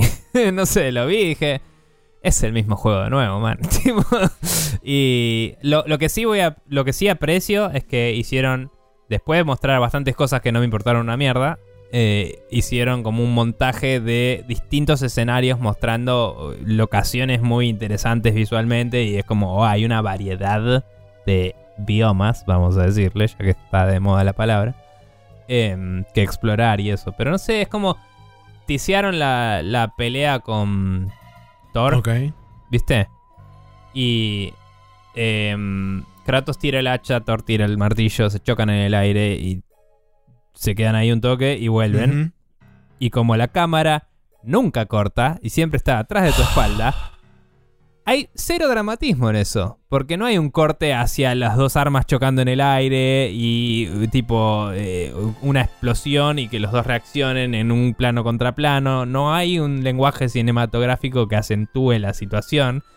Es solo una mecánica del combate de esa pelea en un tráiler. Y eso no es emocionante. Es estúpido. y, y no me van a convencer de otra forma. Em, y después vuelven las armas a la mano de cada uno y van y, chocan el arma a mano y ahí termina el tráiler. Y tampoco es que hay como una reacción, o sea, te lo cortan justo antes del golpe. Y es como esto no, no, no me vende la inercia del arma, no me vende la profundidad del asunto. eh, no me interesa mucho. No sé. eh, capaz cuando salga en PC lo considero. Bien. Pero Eh, no, sí, no. De, de- de curioso más que de otra Yo, cosa. O sea, no, no vi el tráiler. No me llama a ver Ah, el tráiler. perdón. Eh, ¿Hay enemigos nuevos? Debatible. ¿Hay enemigos viejos? Sí, bastante reusados del anterior. Perfecto. Eh, y hay, hay, hay un enemigo mínimo que es como una especie de, de cuadrúpedo, medio ponele que es un rinoceronte, pero no. Eh, se nota que le pusieron plata. Bueno, vamos a poner más enemigos que los tres que teníamos. Pero aparece uno de los Dark Elves, estos que volaban. Aparecen unas que son recontra Valkyrias, pero no. Eh, y hay unos soldados genéricos número 3 que no son iguales a los viejos, pero eh, no me sorprendería que tengan el mismo rig por adentro, ¿me entendés? Y dije, bueno, suerte. Está bien. Bueno, perfecto. Eso fue el State of Play. Eh, después de eso. Igual bastante bien, voy a decir. Sony trajo buenos juegos a la, a la Sí, mesa. ninguno Eh, exclusivo. Ninguno de los que me llamaron a mí la atención era exclusivo. Sí. Y casi todos estaban. Pe- Pero, casi ninguno de esos va a estar en. Para en Xbox. Bla, bla, bla, bla. Sí, el Like a Dragon está en Xbox. Bueno, no, sí, varios está están en Xbox, sí. El, el Synduality va a estar en Xbox. Sí, sí, sí, sí, sí. Pero bueno, el, el Project Eve, que está muy bueno, eh, y el Rise of the Ronin. Rise of the Running, son, yo creo que son dos buenos wins. Y de nuevo, como dije en el Discord, que por cierto, no lo menciono tanto, pero si quieren unirse al Discord, búsquenme, les paso cómo. Em, a veces hablamos con la gente que nos escucha, está bueno. Eh, pero básicamente, eh, yo tomo como un win que Sony haya podido hacer primicia del trailer de Tekken y eso, porque empezás a asociar esos brands a tu brand. Sí. ¿sí? Yo, porque yo estoy muy metido en todo, voy y me fijo si sale en otro lado, a ver si me importa o no. Pero la gente común dice, uh, esto va a salir para PlayStation. Y, y nada, Sí, es un win. es, ellos. es- es importante y es inteligente de parte de Sony haber tenido el reveal de Street Fighter 6 y el reveal de Tekken 8 porque mantienen Sí. la imagen de somos la plataforma de los juegos de pelea. Y son los dueños de y Evo son los dueños de la Evo. Entonces la asociación es automática. Eh, Ujú. Bien. Eh, tenemos la Xbox Showcase del Tokyo Game Show, que yo la vi antes de empezar a grabar.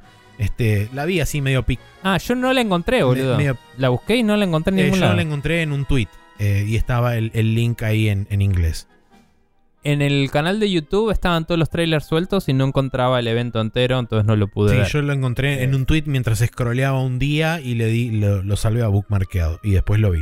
Eh, Pero bueno, eh, los trailers esencialmente que mostraron son un trailer de Persona 5 Royal que llega el 21 de octubre, ya lo sabíamos. Va a estar disponible este, en las otras plataformas también. El Wolong, que es este El que estaba haciendo Team el que Ninja estaba también, haciendo ¿o no? Team Ninja, pero en el en China, en el reino de los de los tres. Es el mismo juego que el otro, pero en China. Exactamente, sí. Porque también es eh, Wuxia, pero, pero Claro, Wuxia, exactamente. Y también tiene un poco de Nioh y demás. Eh, Era de los Three Kingdoms, este era ¿no? de, de la, de la época de los Three Mm. Kingdoms, sí. Eh, Y sabemos quién es el... pro- Bueno, el protagonista supongo que es Wulong, pero sabemos no, que... eh, de hecho el protagonista es tiene? un personaje creado custom por este character creator que puede ser hombre o mujer. No dije nada, bien. Eh, después de eso mostraron el Exoprimal, que tengo este, un, un par de notas más en el showcase de Capcom, así que sale para Xbox también. Eh, anunciaron eh, una tanda importante de juegos que van a estar disponibles en Xbox, en el Game Pass en particular. El Blaze Blue Cross Tag, eh, Cross Tag Battle, que sale en primavera, nuestra otoño de 2023 en Game Pass. Y el Guilty Gear Strive, que va a venir con toda la primera temporada de personajes incluida en nuestro otoño de 2023, también disponible en el Game Pass. Qué raro un anuncio tan temprano de un juego que ya salió el año que Sí. viene. Y supongo Eh, que debe querían, querían mostrar cosas y querían... Porque de hecho inclusive el Guilty Gear Strive no estaba disponible en Xbox todavía. Está bien, pero digo, es, es, es un poco loco. Igual también Microsoft tiene que demostrar a Japón que Claro. tiene juegos.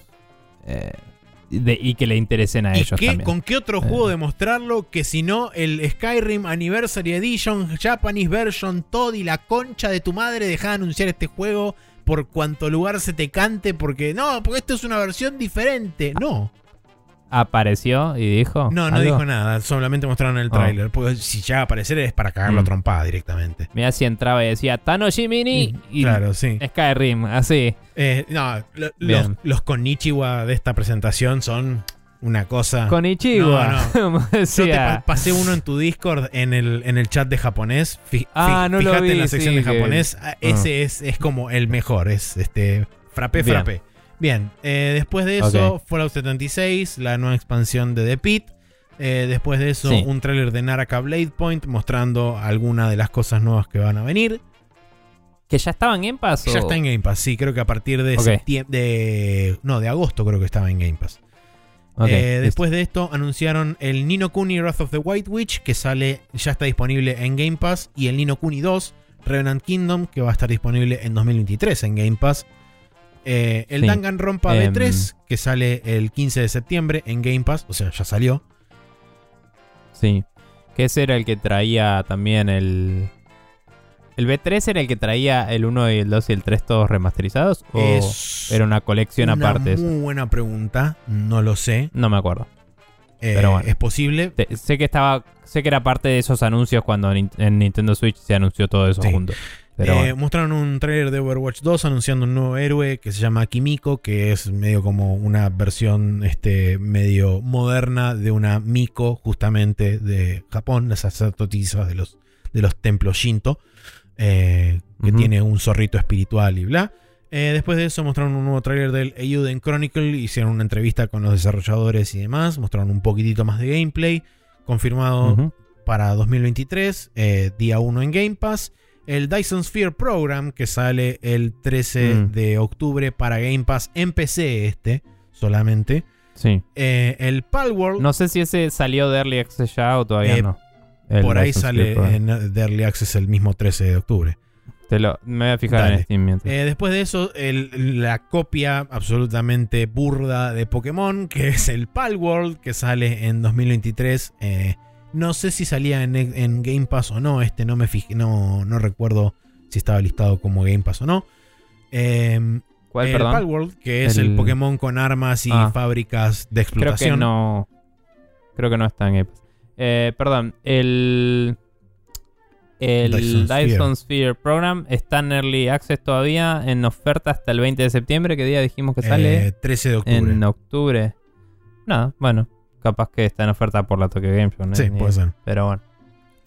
Bien, Eh, y hay una sale de Sony ahora, si alguien quiere sí, comprarse un juego de Sony en PC. 75% de descuento. Que ninguno de los juegos grandes tiene 75% de descuento. Sí, no está. No está el Spider-Man descontado, parece, así que. Sí. Suerte con eso. Eh, después de eso, como dije, un tráiler mostrando el Fuga Melodies of Steel 2, que sale en 2023, y ya está disponible el Fuga 1 eh, En en Game, Pass. Pass. Ese juego tenía muchos vibes a el tipo de juego que es el 13 Sentinels y eso de, de, de tipo en pibitos que pelean una guerra, Sí, es con, con Y- Cat People versus Dog People, este, pero va por ahí.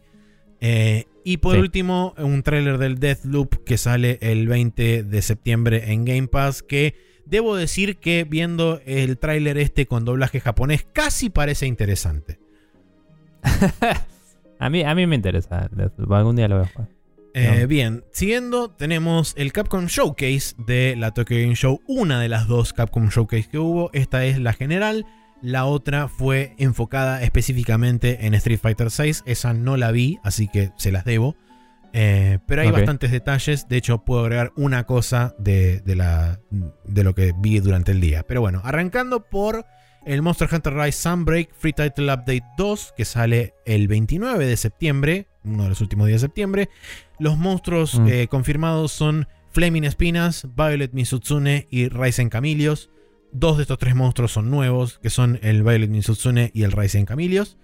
Eh, finalmente le agregan la posibilidad de ponerle cualquier esquema visual al arma que vos llevas independientemente de las stats, o sea, transmog de armas, cosa que solamente se puede hacer de armaduras hasta ahora.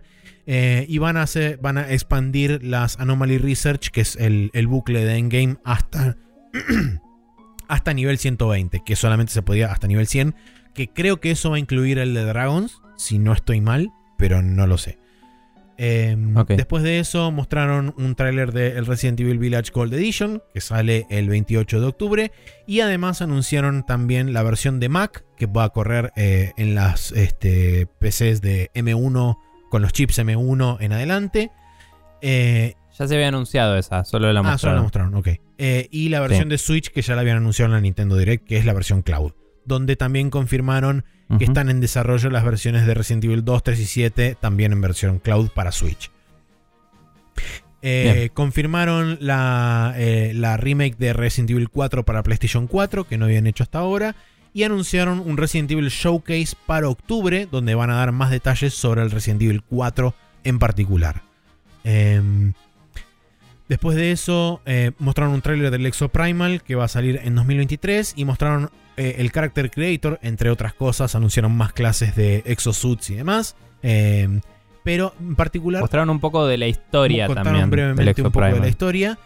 que ni sabía que tenía Sí. una de Eh, verdad. lo Pero- interesante del Character Creator es que muy probablemente es el mismo Character Creator del Street Fighter 6 y potencialmente del Monster Hunter 6, porque ahora vamos a hablar del Street Fighter 6 en breve.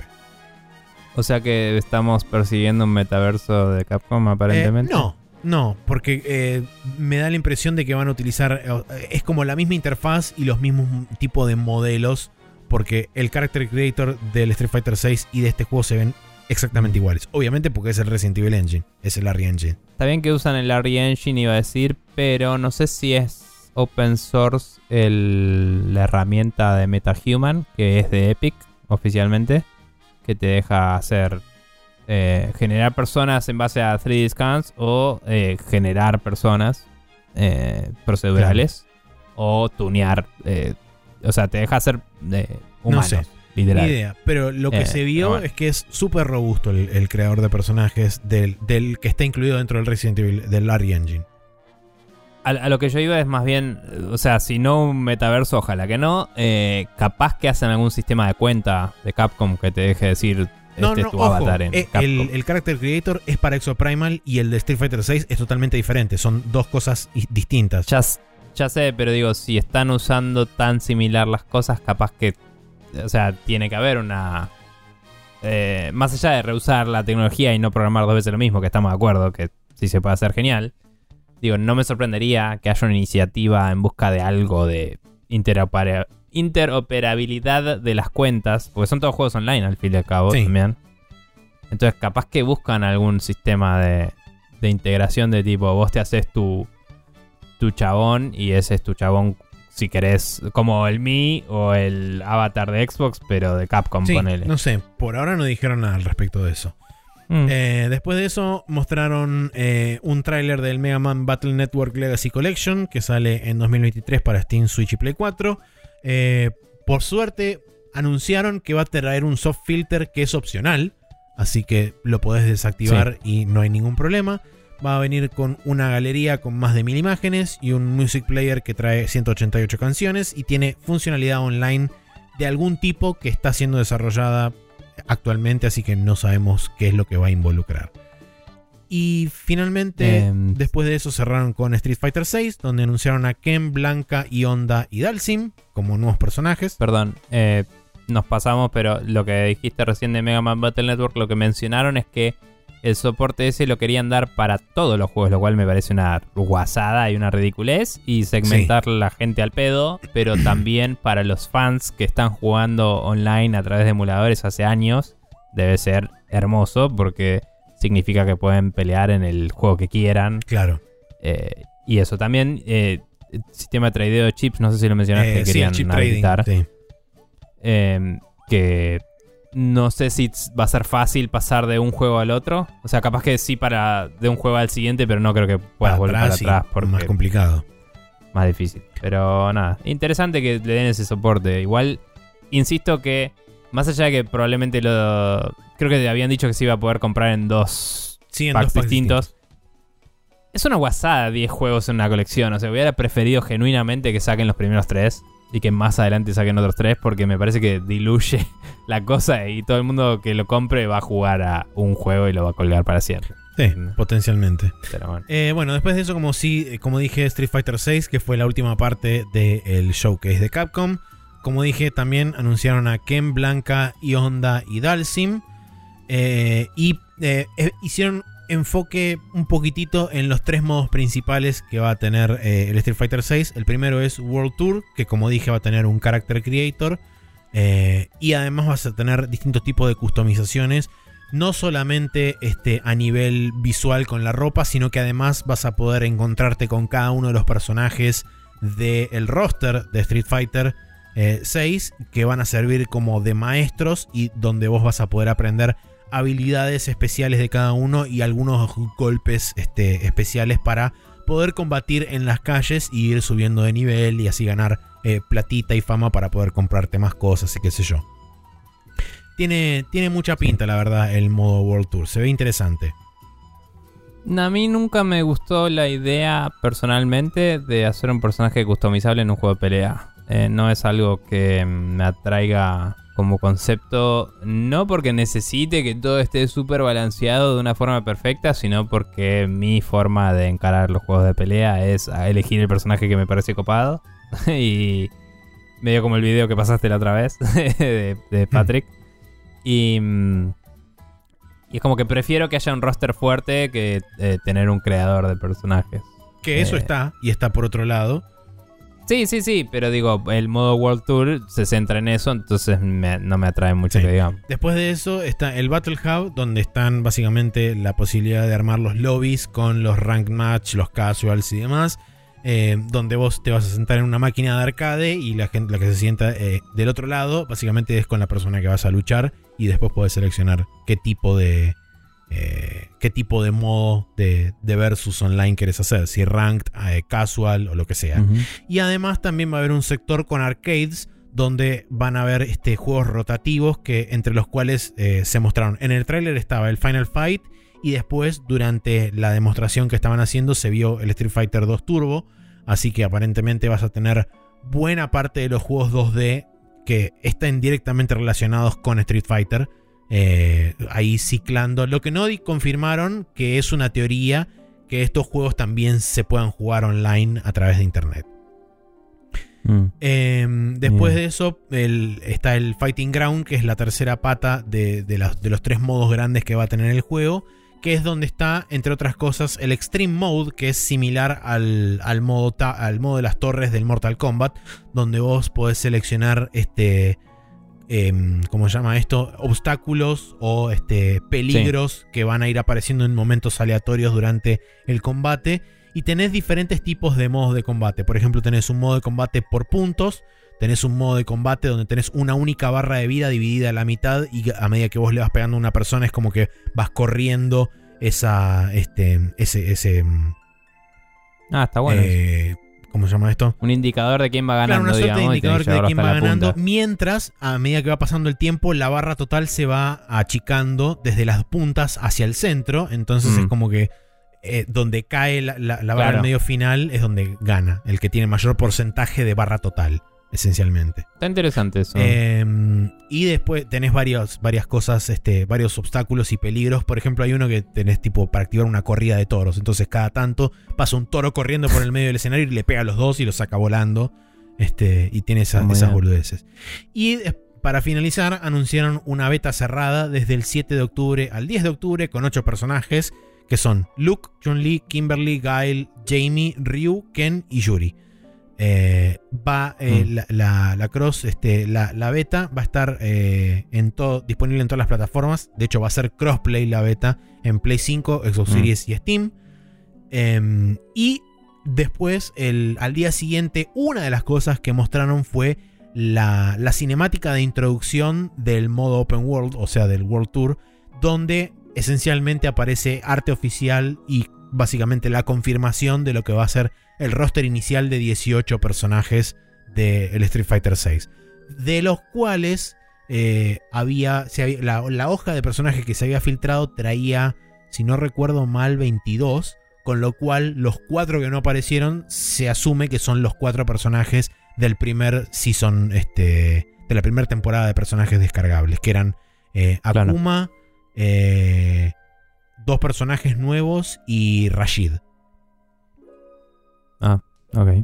Mientras tengan la versión del tema de Rashid bien hecha, yo no me quejo de todo. Esta- es- esa, esa- bueno. esa- es particularmente ese tema tiene que estar como remix o como otra cosa o algo así, porque es, es tipo el tema del hype. Eh, bien, eh, como apartado tenemos anuncios extra u otros anuncios que hubo desperdigados por varios lugares. Eh, vos acá anotaste un juego que es el Wanted Dead, que yo no había visto el tráiler, lo vi y está genuinamente muy bien.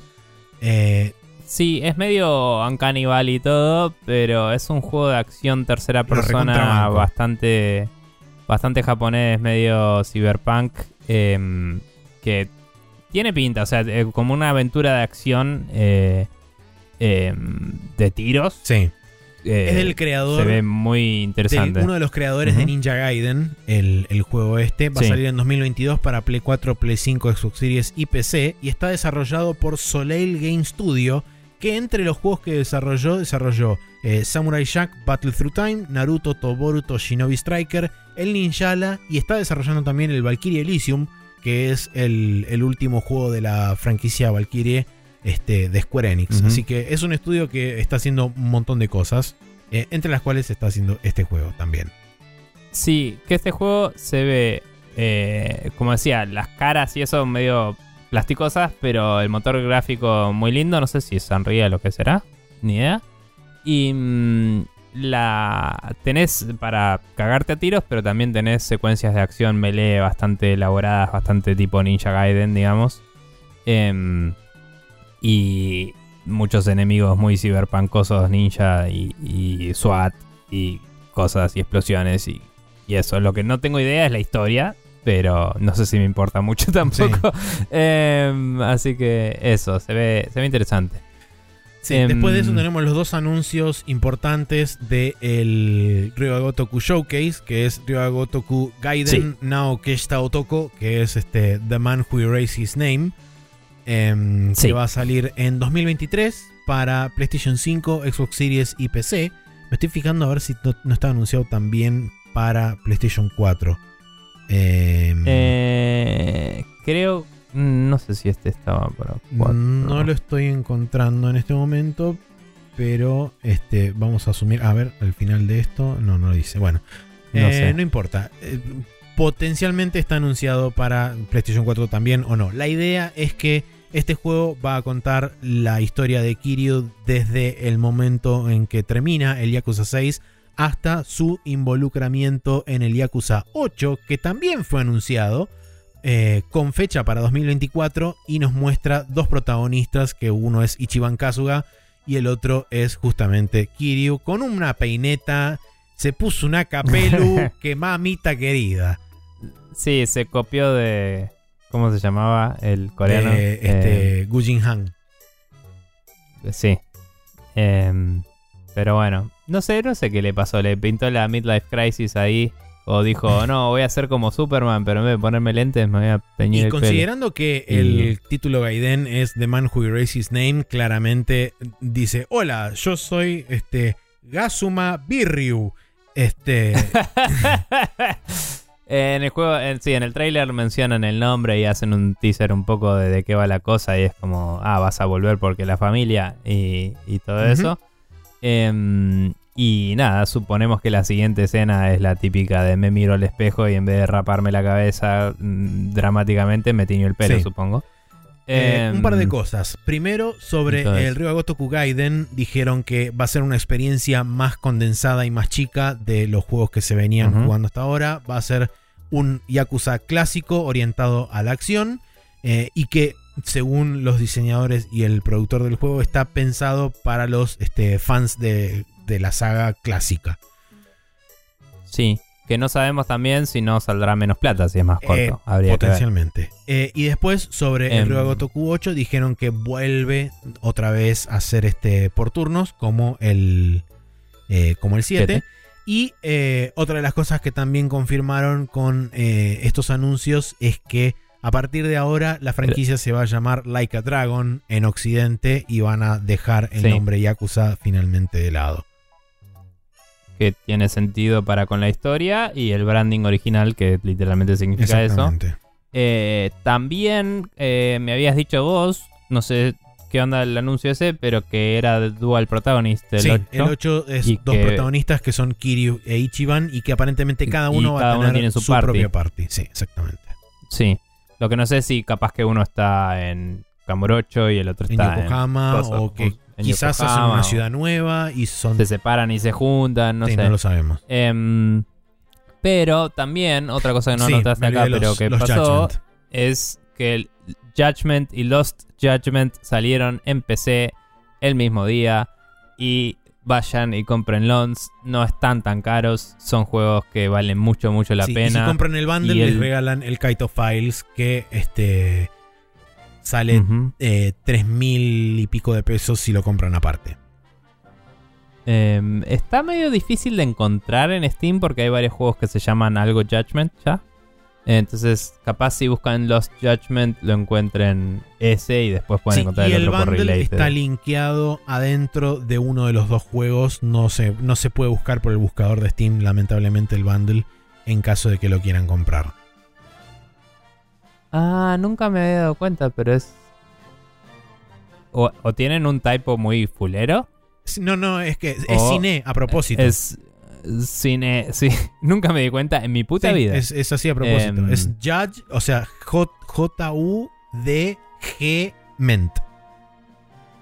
Malísimo. Pero bueno. Em, nada, y el, el- la colección con los dos sale 6.500 más impuestos. Sí. Así que recontra vale la pena. Si es mucha guita para ustedes, el Judgment solo sale 2.600 pesos. Más impuestos. Y es un juegazo. Y después, sin más impuestos.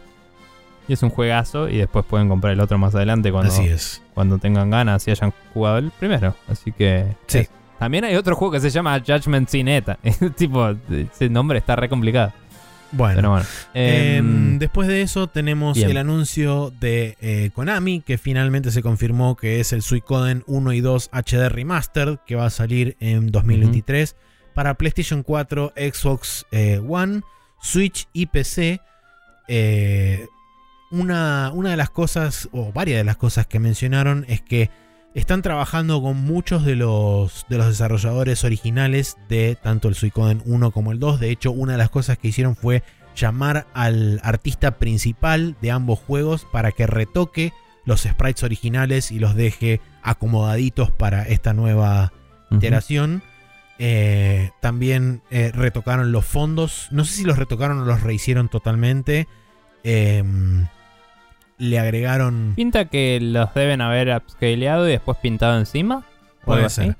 Eh, le agregaron sistema Mm. de autosave, además de agregarle también a ambos juegos la posibilidad de poder este, salvar eh, manualmente y, y guardar eh, manualmente en cualquier parte. No, no sé si en cualquier parte. No, lo que le agregan Supongo que no en las Sí, batallas. no, no en las pero- batallas. Eh, y como dije, le agregaron un sistema de autosave también. Eh, había otra cosa que también habían hecho. Em, No, no llegué a ver este anuncio, así que no. no me acuerdo exactamente. ah, Eh, Sound Sí, Improvement. eso. Eh, Le habían Eh. mejorado todos los, este, todos los sonidos. No sé si habían tocado algo del, del soundtrack. No sé si es que lo iban a regrabar o algo así.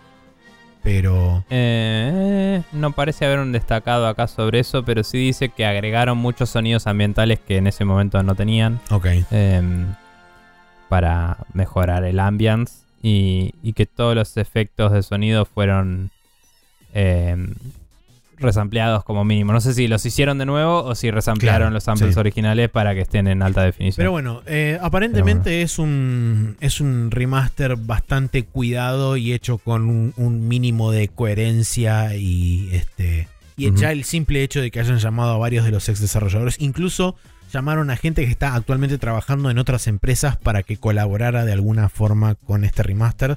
Así que aparentemente le están Sí. poniendo genuina eh, genuino interés a esto, así que nada, para la gente que los quiera jugar yo genuinamente después del momento en que cuando ah, por un bug no pude hacer el final con los 108 personajes, al Mm. el 2 lo terminé colgando, nunca lo volví a empezar, así que eh, creo que esta va a ser el- la oportunidad para volver a, a jugar ambos y poder finalmente eh, sacar el final con los 108 y demás. Eh, y por último tenemos el anuncio de el Infinity, Sla- Infinity Strash Dragon Quest The Adventures of Dai, que es este un juego que está basado en el manga de Dragon Quest que va a salir en 2023 para Play 5, Play 4, Switch y PC. Eh, no tengo mucha más info al respecto. Sé que hay trailers para ver y, y cosas así. Pero Yo no le di demasiada bola. eh, es un juego de acción, sí, aparentemente. es un y action RPG. RPG. Em, se ve bastante bien. Eh, el manga no lo dibujaba Toriyama, cabe No. destacar. Em, para quien no sabe, este manga era eh, en la época del Dragon Quest original. eh, parte de la negociación por la cual le prestaron a Square, eh, digo a, a Enix, eh, a Toriyama. Le dijeron, bueno, está bien, que diseñe tu jueguito, pero yo me quedo con los derechos del, del manga, básicamente. Em, entonces el manga está ongoing desde. No, no ongoing desde entonces, pero fue un manga en esa época. Y hace poco se adaptó en un anime nuevo. Sí, Eh, no sé si hubo un anime viejo también, creo que hubo unos OVAs antes. ni idea. Entonces, como que el brand está fuerte de nuevo y, y por eso están sacando Sí, este el, juego. Se ve bien el gameplay mirando Sí. el trailer así de el- fondo. el ¿eh? comentario al respecto de lo que es eh, eh, la serie de anime es que aparentemente es un muy buen shonen y que está por terminar dentro de poco y que aparentemente tiene alrededor de 100 capítulos en total. Eh, pero sí, se, ve, se ve muy lindo. Eh, es, un, es un típico primer tráiler de gameplay donde no tiene UI ni nada, así que es como... Se ve que claramente todavía le falta un ratito para estar terminado, pero genuinamente se ve Mm. interesante y los diseños están como muy basados en todo lo que es el, eh, digamos, la guía de, de- de lo que es un personaje o un enemigo de Dragon Quest, por más que no esté hecho con el estilo Toriyama, es como que está bastante cerca. Claro. O sea, es loco porque claramente el mangaka que hizo ese manga tiene su propio estilo, pero dentro del mundo planteado y diseñado por Claro. Toriyama, que fue el, el fue el character designer y el, y el art designer de todos los Así es. Así que eh, nada. Bueno, eso fue toda la Tokyo Game Show. por lo menos hasta ahora. Sí, obviamente hubo muchos anuncios sueltos que no, no acaparamos porque no necesariamente estaban traducidos. Hay muchas cosas que vendrán en semanas próximas por distintos medios que irán traduciendo o trailers que van a eventualmente salir versiones en inglés. O nos vamos a poner al día con cosas que se nos escaparon Seguro. porque la vida.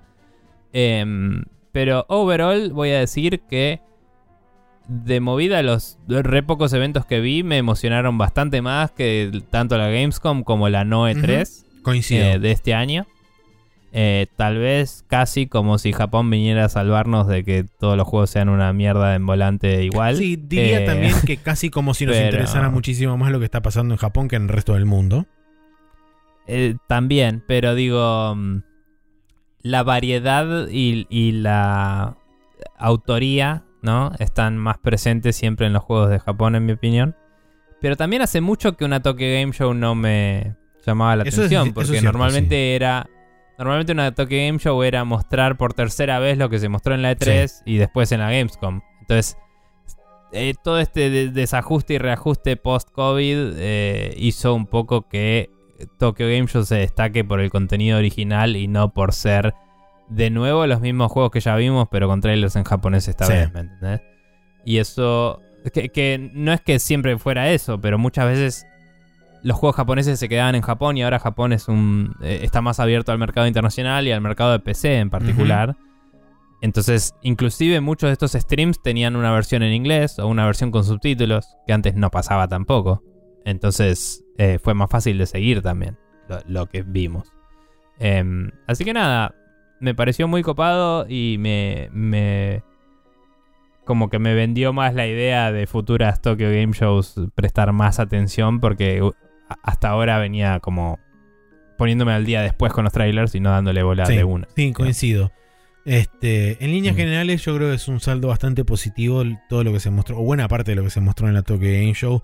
Mm, Como, como bien dijiste vos, Nico, recién, e- es, raro que de la Tokyo Game Show hayan salido tantas cosas que no hayamos visto antes o que hubiéramos sabido muy poco con anterioridad. Porque por lo general Sí. es un rehash de lo que ya se vio durante buena parte del, del año, como en la E3 o como en Tokyo, eh, como en la Gamescom. Así que genuinamente Sí. estoy muy contento. Además de que, bueno, tuvimos el super media blowout de Ryuga Gotoku y es como, toma, 72 juegos. Y es como, ¡sí! Sí, eso solo me alcanza, o sea. Sí, no, tal cual. Listo. Solamente ahora Sí. yo lo único que le pido a Ryuga Gotoku, ya que estamos, porque si, van a hacer todo esto, que hagan, la hagan completa. Denme el Kensan Remaster, eh, el Kensan Kiwami y denme los Black Panther 1 y 2 también Kiwami y vamos todo al carajo. Esos eran los de. Son los de PSP, los spin-offs de PSP, PSP. que ocurren mientras Kiryu está en la cárcel durante el 1. ¿Y, y quién es el protagonista? ¿Alguien Eh, relevante? Es o- un chabón que creo que es súper soldado raso de uno de los clanes más chicos de- del Toyo Clan. Y es medio como una, una, una aventura por su cuenta, medio con un universo de personajes propio, que tiene creo que cameos de algunos de los personajes del 1 y del 2, eh, pero Claro. nada más.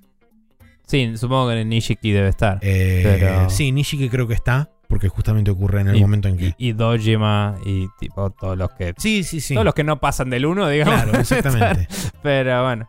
Eh, te iba a decir, eh, googlea porque capaz que haya alguna traducción de fanáticos. Eh, de eso. hecho, hay, un, hay una traducción del 2, no del 1. Pero Oh, qué raro. del eso. 2 hay una traducción.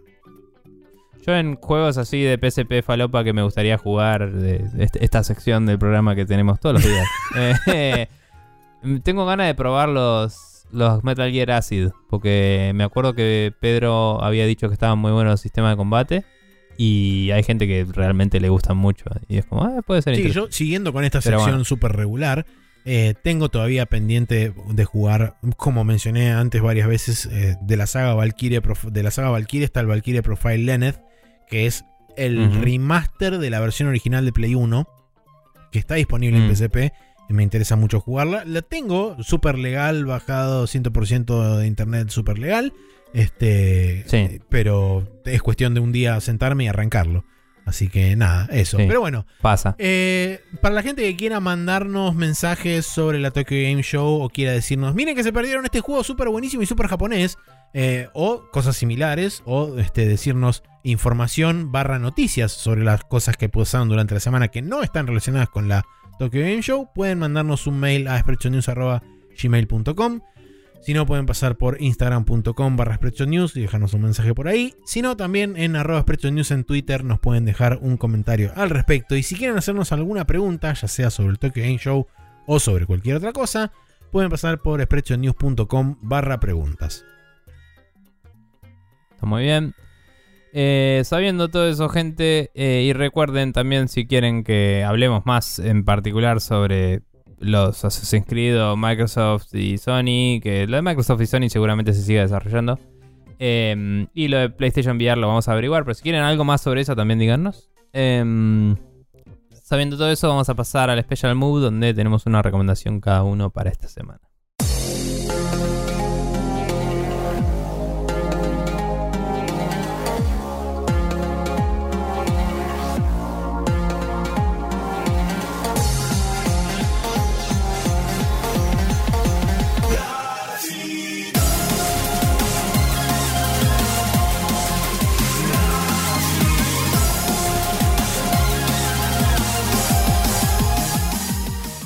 Y estamos de vuelta acá en el Special Mood donde tenemos una recomendación cada uno. Decime Maxi qué es esto que estamos viendo acá en Twitter. Bueno, eh, esto es un thread de Twitter de una persona, una única persona que se dedicó como durante 8 o 9 años a básicamente recrear el audio original en japonés del Yakuza de Play 2. eh, porque el original Yakuza de Play 2 salió únicamente con doblaje en inglés en Estados Sí. Eh, entonces este chabón básicamente lo que hizo es agarrar y tomar todos los clips de audio de la versión japonesa e inyectarlos en la versión este, norteamericana, dándonos una versión este, subtitulada del Yakuza original llamado Yakuza Restored.